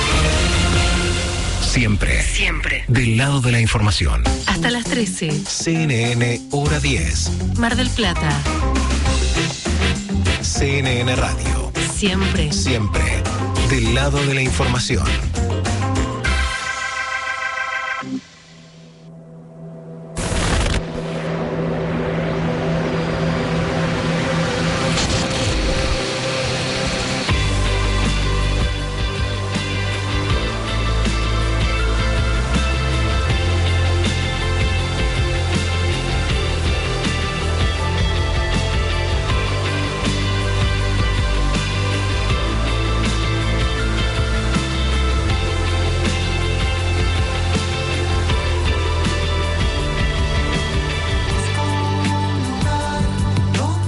Paseamos eh, por diferentes lugares de la República Argentina, también eh, paramos en algún momento en República Dominicana. Es el turno de aterrizar en Perú. Lo que están escuchando es eh, la banda Índigo, eh, un temazo. Me encanta este nuevo corte bajo el sol. Ya estamos en contacto con Darko Sarich, cantante músico de la banda Índigo de Perú. ¿Cómo te va, Chacha Durán? Alfredo Di Florio te saludan. Hola, ¿qué tal, Chacha? ¿Cómo estás, Alfredo? Mucho Buenas. gusto. Muy contento de estar acá en esta entrevista con ustedes y, y gracias por la introducción Por, tan bonita. por favor, Darko Sarich, eh, una líder de esta banda Índigo que, que hace bastantes años ya están sonando, son precursores del Dream Pop en Perú. ¿Cómo, cómo lo viven? ¿Cómo lo sienten? Eh, eh, ¿Viven el reconocimiento de, de la gente de allí, de, también de Latinoamérica, claro? Bueno, eh, la banda tuvo sus altos y sus bajos, ya con una banda con tanta trayectoria, definitivamente hay una historia, eh, en la cual yo soy el único integrante original de la banda. Eh, en los comienzos de los 2000 eh, firmamos con Sony, salimos como mejor banda nueva de acá, en Perú. Eh, tuvimos, como se dice, los cinco minutos de fama, con música en radios y todo por el estilo, pero la banda se disbandó en el 2004. Yo me fui a vivir a Estados Unidos, a Nueva York, por 15 años, buscar nuevos rumbos. Y después eh, regresé acá a Perú y a ser el único, digamos, integrante Original. que quedaba, original. Eh, junté nuevos, digamos, eh, colaboradores, en este caso el bajo y coros está Andrea Sánchez, que es la que se escucha cantando en Bajo el Sol, con ella compusimos la letra, bueno, ella casi la, hizo la mayoría de la letra y bueno, la melodía entre los dos, la música es mía, y Jonathan Zúñiga en baterías y secuencias, entonces formando, digamos, en esta nueva, digamos, form- eh, formación de Índigo, un power trio, en donde se hace ver ya más la influencia Dream Pop, que antes simplemente era el, lo que yo aportaba dentro de la banda, Claro, ¿no? con claro. otras influencias de los otros integrantes. Ahora ser yo el único que queda, digamos que es ya el sonido total del proyecto. Exactamente. Estamos eh, con Darko Sarich, cantante, músico de la banda Índigo de Perú, que, que ahí eh, nos contabas parte de quién había escrito la letra, de Drea, de Jonathan, vos mismo, pero la masterización eh, la hizo un argentino. ¿Cómo, cómo es trabajar? Sí, sí. ¿Cómo, cómo es trabajar con argentinos? Digo, ahí se, se busca eh, eh, gente profesional en este aspecto. Bueno, este, es- este- yo lo conozco a Carly en Nueva York. Eh, él es, eh, ha masterizado proyectos eh, de allá de Argentina como Perras on the Beach y también Usted Señálemelo, que son un par de proyectos muy buenos. A mí me gusta mucho Usted Señálemelo. Y nada, y lo conocí por amigo en común allá en Nueva York, él vive por allá, vive en Brooklyn.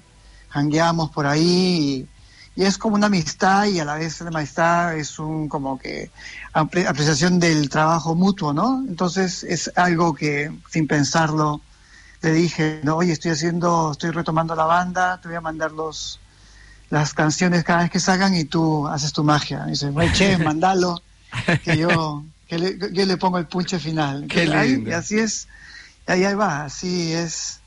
Cuando es bonito trabajar con gente que tiene bastante experiencia y talento y a la vez hay una amistad de por medio, ¿no? Claro, claro. Eh, Darko, ¿qué tal? Buen día. Quería aprovecharte para, para que nos cuente un poco cómo está el panorama eh, cultural, artístico, musical en Perú. Sabemos que obviamente hay una pandemia, una cuarentena internacional, pero así todo ustedes están eh, presentando material. ¿Qué otras cosas están sucediendo en la escena allá?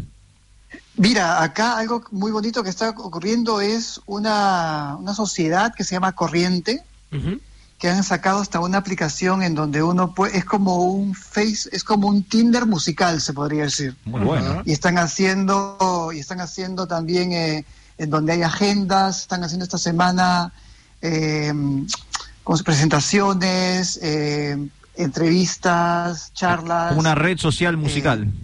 una red social musical Muy y bueno. que es eh, sudamericano. Ha entrado bastante chilenos y por ahí he visto músicos eh, y participantes también de Argentina, mexicanos.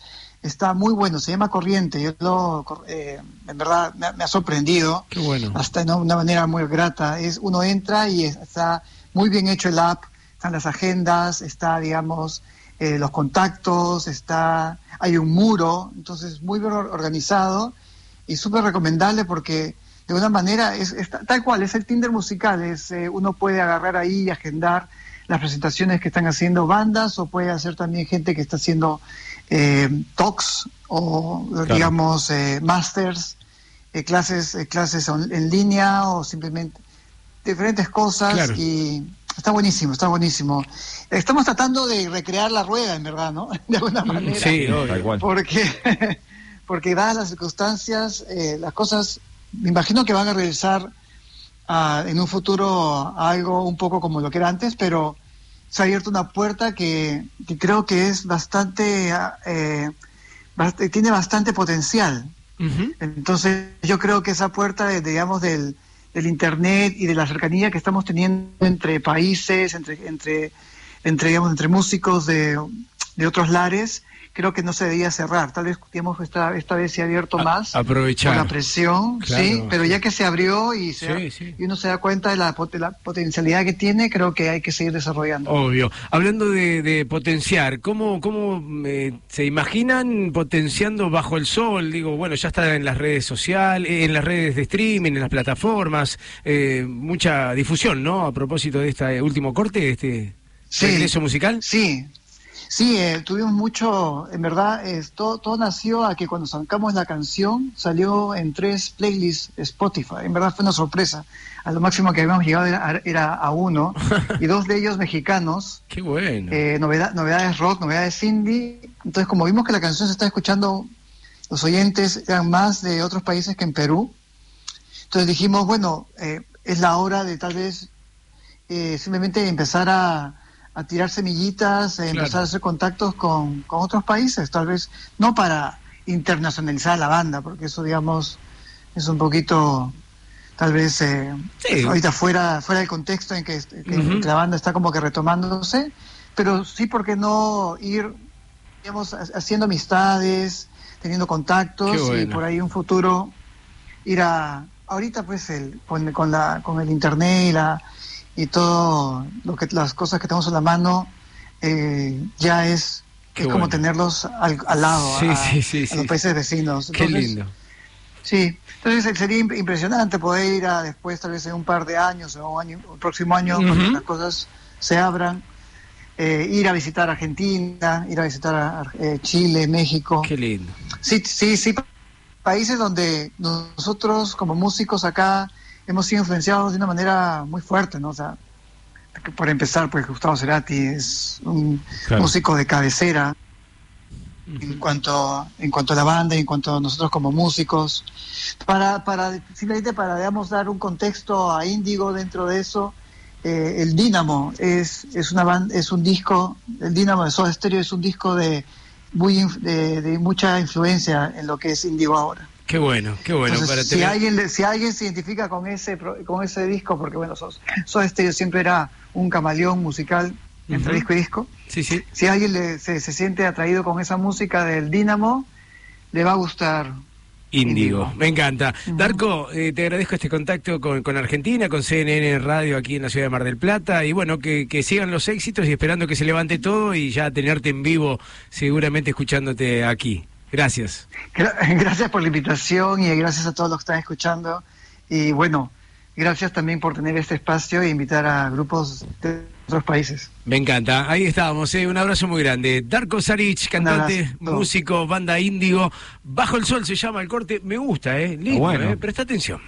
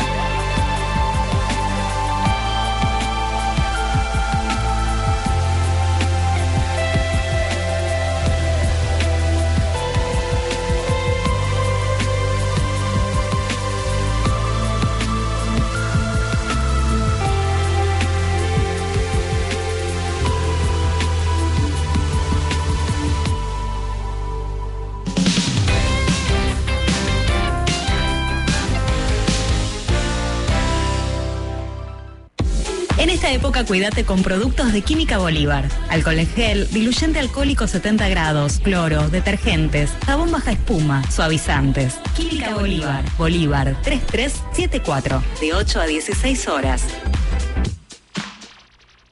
Óptica Balmic, anteojos de sol, armazones, cristales, lentes de contacto, las mejores marcas. Diagonal Pueyrredón 3031, entre Rivadavia y Belgrano. ópticabalmic.com.ar Pepe's Pizza, la verdadera pizza artesanal a la piedra desde hace 44 años. Brown, esquina La Madrid. Juan B. Justo, 1451. Y Alem, 3652. Cuídate, no salgas. Llama al 495-3051 y nosotros te llevamos Pepe's Pizza a tu casa. Toda la información que necesitas la encontrás en elmarplatense.com. Estés donde estés, las 24 horas. Elmarplatense.com es tu nuevo portal de noticias. En tu celular, computadora o cualquier dispositivo móvil. Actualidad local, provincial, nacional e internacional en un solo lugar. Política, economía, deportes, espectáculos, entrevistas exclusivas y la participación de destacados columnistas de la ciudad y el país. Búscanos en las redes sociales. Entérate antes, informate mejor en elmarplatense.com. La voz de una ciudad.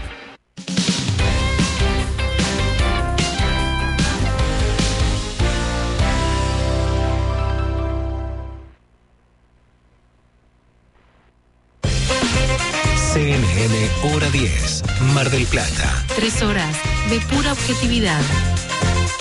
Aquí, Aquí, en CNN Radio. siempre. Siempre del lado de la información.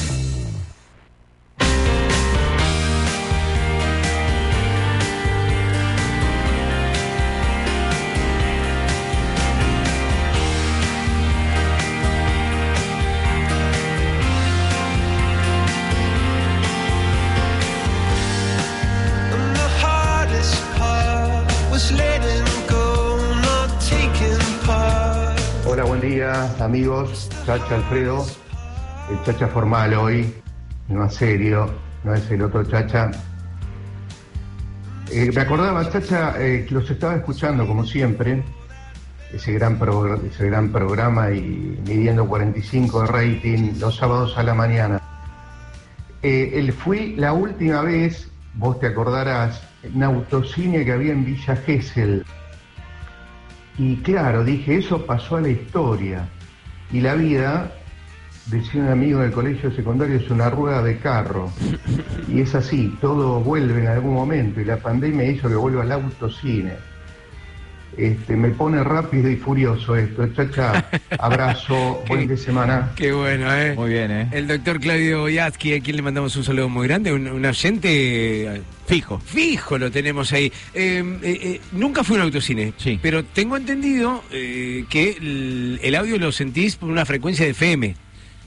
Sí, es así. Y también eh, está, por ejemplo, yo tengo el recuerdo de haber ido a autocine y eh, montaban un parlantito dentro del auto. Vos sacabas, o sea, vos estacionabas, donde estacionabas el auto había un poste, Sí. que como si fuera un portero eléctrico, Sí. y de ahí salía un parlantito que podías colocar dentro del auto. Ah. Y de ahí salía el, el audio. Ajá, o sea que lo de la frecuencia FM en algunos lugares. y Claro, yo he ido a autocines con, eh, con ambos formatos, con el formato parlantito y con el formato radio. El tema aquí en Mar del Plata va a ser la frecu- conseguir una frecuencia libre. Una frecuencia libre, está saturadísimo Mar del Plata. Qué bárbaro. eh. Eh, se, se está evaluando. Vamos a ver que si prospera, no prospera. Lo cierto es que, como decía el doctor, bueno, es un hecho que. por Igual no cuestión- pago mil pesos para ver Rápido y Furioso. Mil pesos. Eh, tengo, vos, vos estás, te quedaste con Rápido y Furioso, pero hay Sí, otras pero- películas. No, no, por eso, si, si me muestran otras variables, puede ser. Hay otras películas que, que, que no quiero eh, recuperar la información eh, que estábamos hablando. Ay, ¿dónde quedó? No, no solamente es Rápido y Furiosos. Sí. No, no solamente es eso, una entrada que valía, acá está, mil pesos, ayer 500 por ser la inauguración. Ajá. Bueno, a ver, ¿Qué tengo para ver? Barry Seal, Barry Seal, sí, la tengo, la de mm, Tom Cruise. ¿cómo entrenar a tu dragón 3? Está planificado. Bueno, sí. Es buena, me dice Mary Lake. Eh, viejas, un amigo abominable.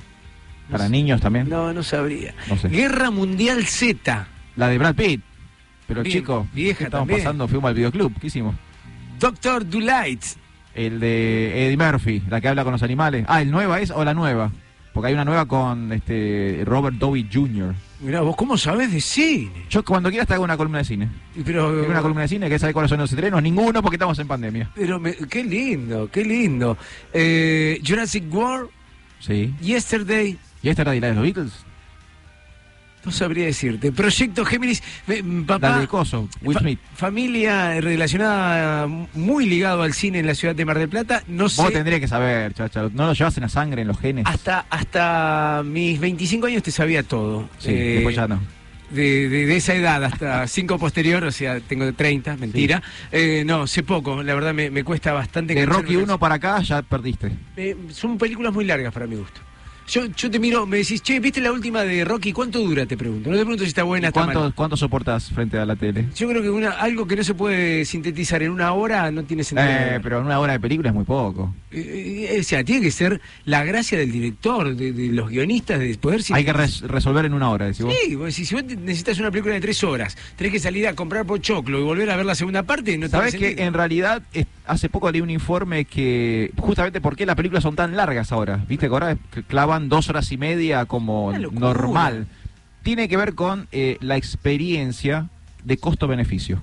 A ver. Que como las salas ahora son cada vez más lujosas y la calidad es cada vez mejor, sale cada vez más caro. Entonces, para justificar el valor de la entrada, las películas son más largas. Que me pongan dos películas, cine continuado, como antes. Doble función. Que- como el Don Bosco, que ibas, arrancabas con Parchís en el tren fantasma. Sí, las aventuras de Chatrán. Kiss, claro, eh, metías, eh, llevabas el flyer, Llevas el flyer, hacías eh, te- descuento. tenías descuento y si te portabas bien, la profe, la seño te daba la Sí, gratis. me recontra acuerdo. ¿Cómo? Yo he ido, he ido. Nos habremos peleado por esa, eran dos gratis nada Eran más. dos gratis, claro. Qué loco, el, el mejor, porque era el mejor de la semana. Vos laburabas toda la semana en portarte bien por las dos entradas para el cine Don Y, era- y eran esas películas, eran Sí. eh, Parchís y Sí. después Kiss. Kiss. contra los fantasmas. También, había Chatrán, como es es verdad. Bueno, en síntesis, vuelve, vuelve eh, el autocine, por lo menos en la Ciudad de La Plata lo hizo ayer, con películas que por ahora habría que ver, por ahí necesitan eh, un, que pro- sea- un programador, me parece que. Claro, porque son pantallas especiales, ¿no? Claro. No, no debe ser la Ah, pantalla. También el formato. Claro, las máquinas no son como aquellas viejas de, de Cinema Paradiso. Tenés razón, ¿eh? Eh, me parece que, que va por Cosas ahí. tecnológicas también. Eh, es para ahí. Che, un dato antes de hacer el resumen y de escuchar el tema que nos va a sorprender hoy sobre el final, Alfredo Di Florio. eh, el consumo de vino ha crecido muchísimo en, en lo que es pandemia. No sé por qué no me extraña. Sí, el gustito de- del brindis privado, el brindis casero, la copita de vino, eh, hizo que eh, aumentara un 27% el consumo de vino en la República Argentina. Esto lo dijo el Instituto Nacional de Vini- Vitivinicultura eh, y, y están contentos. Claro, se tomaron 98 millones Tomaron de de litros. todo. ¿Escuchaste? 90 millones de litros. 98 millones de litros durante el mes de julio. en un mes. En un mes. Eh, Yo pensé que me decías toda la pandemia. un, un 27% más en el mismo mes claro. del año 19. Están chochos. Eh, a, a- a full, a pleno. Bueno, ayer fue el día del Cabernet Sauvignon. Eh, ayer- Ah, hay un día de Sí, específicamente del hay día de Malbec, hay día de todo. Mira Eh, vos, sí. no sabía. Hay Yo como- día de todo. Sí, eso me da cuenta que hay día de todo. Hay día de todo. Así estamos, eh, bajando despacito esta persiana tan pero tan interesante de este programa, de este hora 10. eh, me gusta. Nos quedan siete minutos todavía para compartir. Se viene el resumen y por supuesto el tema con que cerramos cada uno de los programas de la mano de Alfredo Di Florio. CNN, hora 10, Mar del Plata. Con la conducción de Darío Chacha Durán. Aquí en CNN Radio, siempre del lado de la información.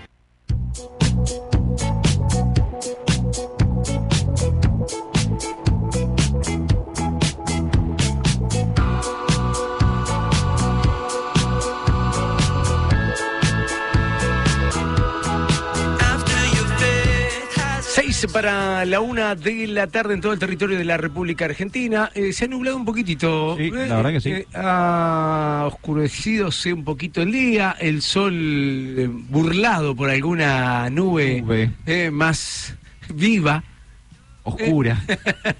Cuántas cosas, cuánta, cuánta, cuánta eh, Poesía. poesía, por favor, en esta mañana. Eh, el resumen eh, pasó mm, ¿Qué hicimos hoy? cargado de cosas, todas las noticias, obviamente, a nivel local, provincial y nacional. Una charla interesante con Javier Milei. Tranquilo estaba Sí, Javier.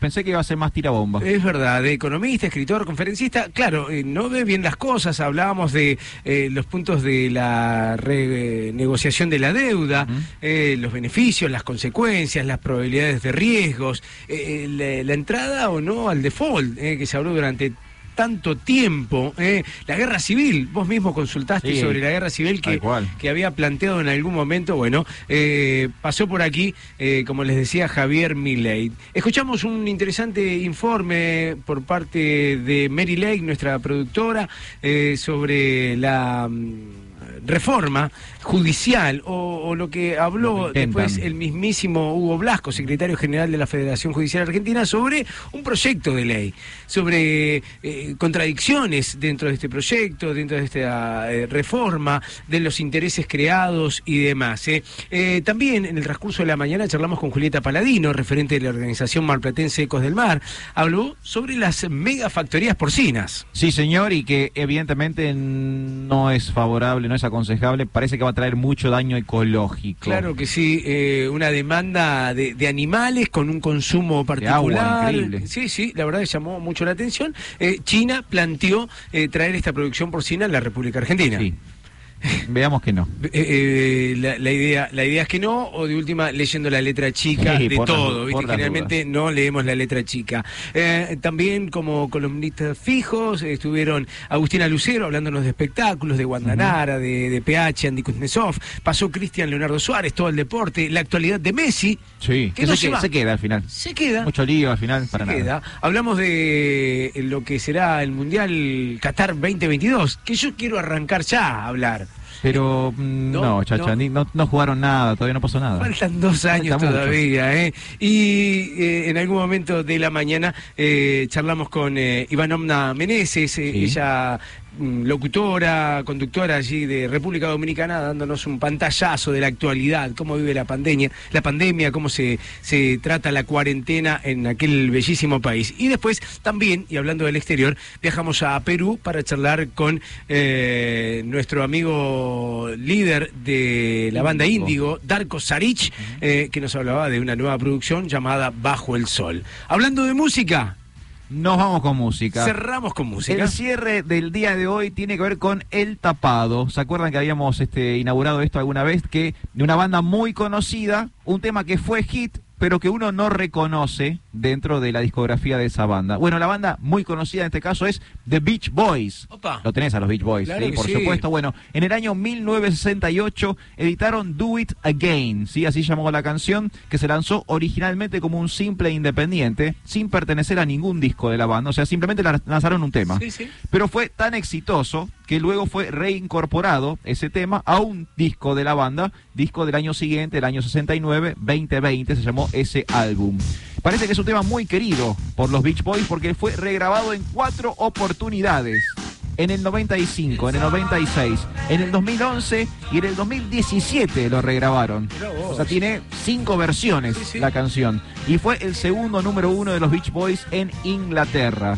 Cuando uno dice Beach Boys, por ahí no piensa en esta canción, pero esta canción sí le significó un gran éxito para el grupo. ¿Sabes qué? Eh, y con esto eh, que digo muy cortito, eh, vi un informe Sí. de la música de los 60. Sí. El un- la única banda que no se había metido en la política para en esa década eran los Beach Boys. Los Beach Boys. Y fue la única banda que realmente rivalizó con The Beatles. Claro que Uno sí. siempre dice Rolling Stones, Beatles, pero en realidad la, la, la rivalidad musical no era entre los Rolling Stones y los Beatles, sino entre los Beatles y los Beach Boys. Y la diferencia en las letras, las letras. más contestatarias, los Beach Boys se apartaron de eso y hicieron algo Estaban más. en otro mundo. Estaban en otro mundo. El primero fue Bob Dylan que, que, que- Claro, que sí, sí, lo por supuesto. catapultó a, a gente que lo odiaba y a gente que lo quería Exacto. mucho. ¿eh? Los Beach Boys siempre con su mundo idílico de playa, chicas, sol. Y bueno, y en el 68 editaban Do It Again. Gustavo Nicolò Rossi en los controles. Gracias, Gustavo. Buena semana, buen laburo, eh. Mary Ley, María Laura, excelente laburo, mucho trabajo, muchas llamadas. Me encanta, eh. Impresionante. Buena Mary semana, buena semana, Mary Ley. eh. Eh, Alfredo Di Florio, gracias por la compañía, un capo también. Hasta el sábado que viene. Nos encontramos el próximo sábado a las 10 de la mañana, obviamente aquí en CNN Radio, hora 10. Mi nombre es Darío Chacha Durán. Namaste, Ariel. Chau, chau.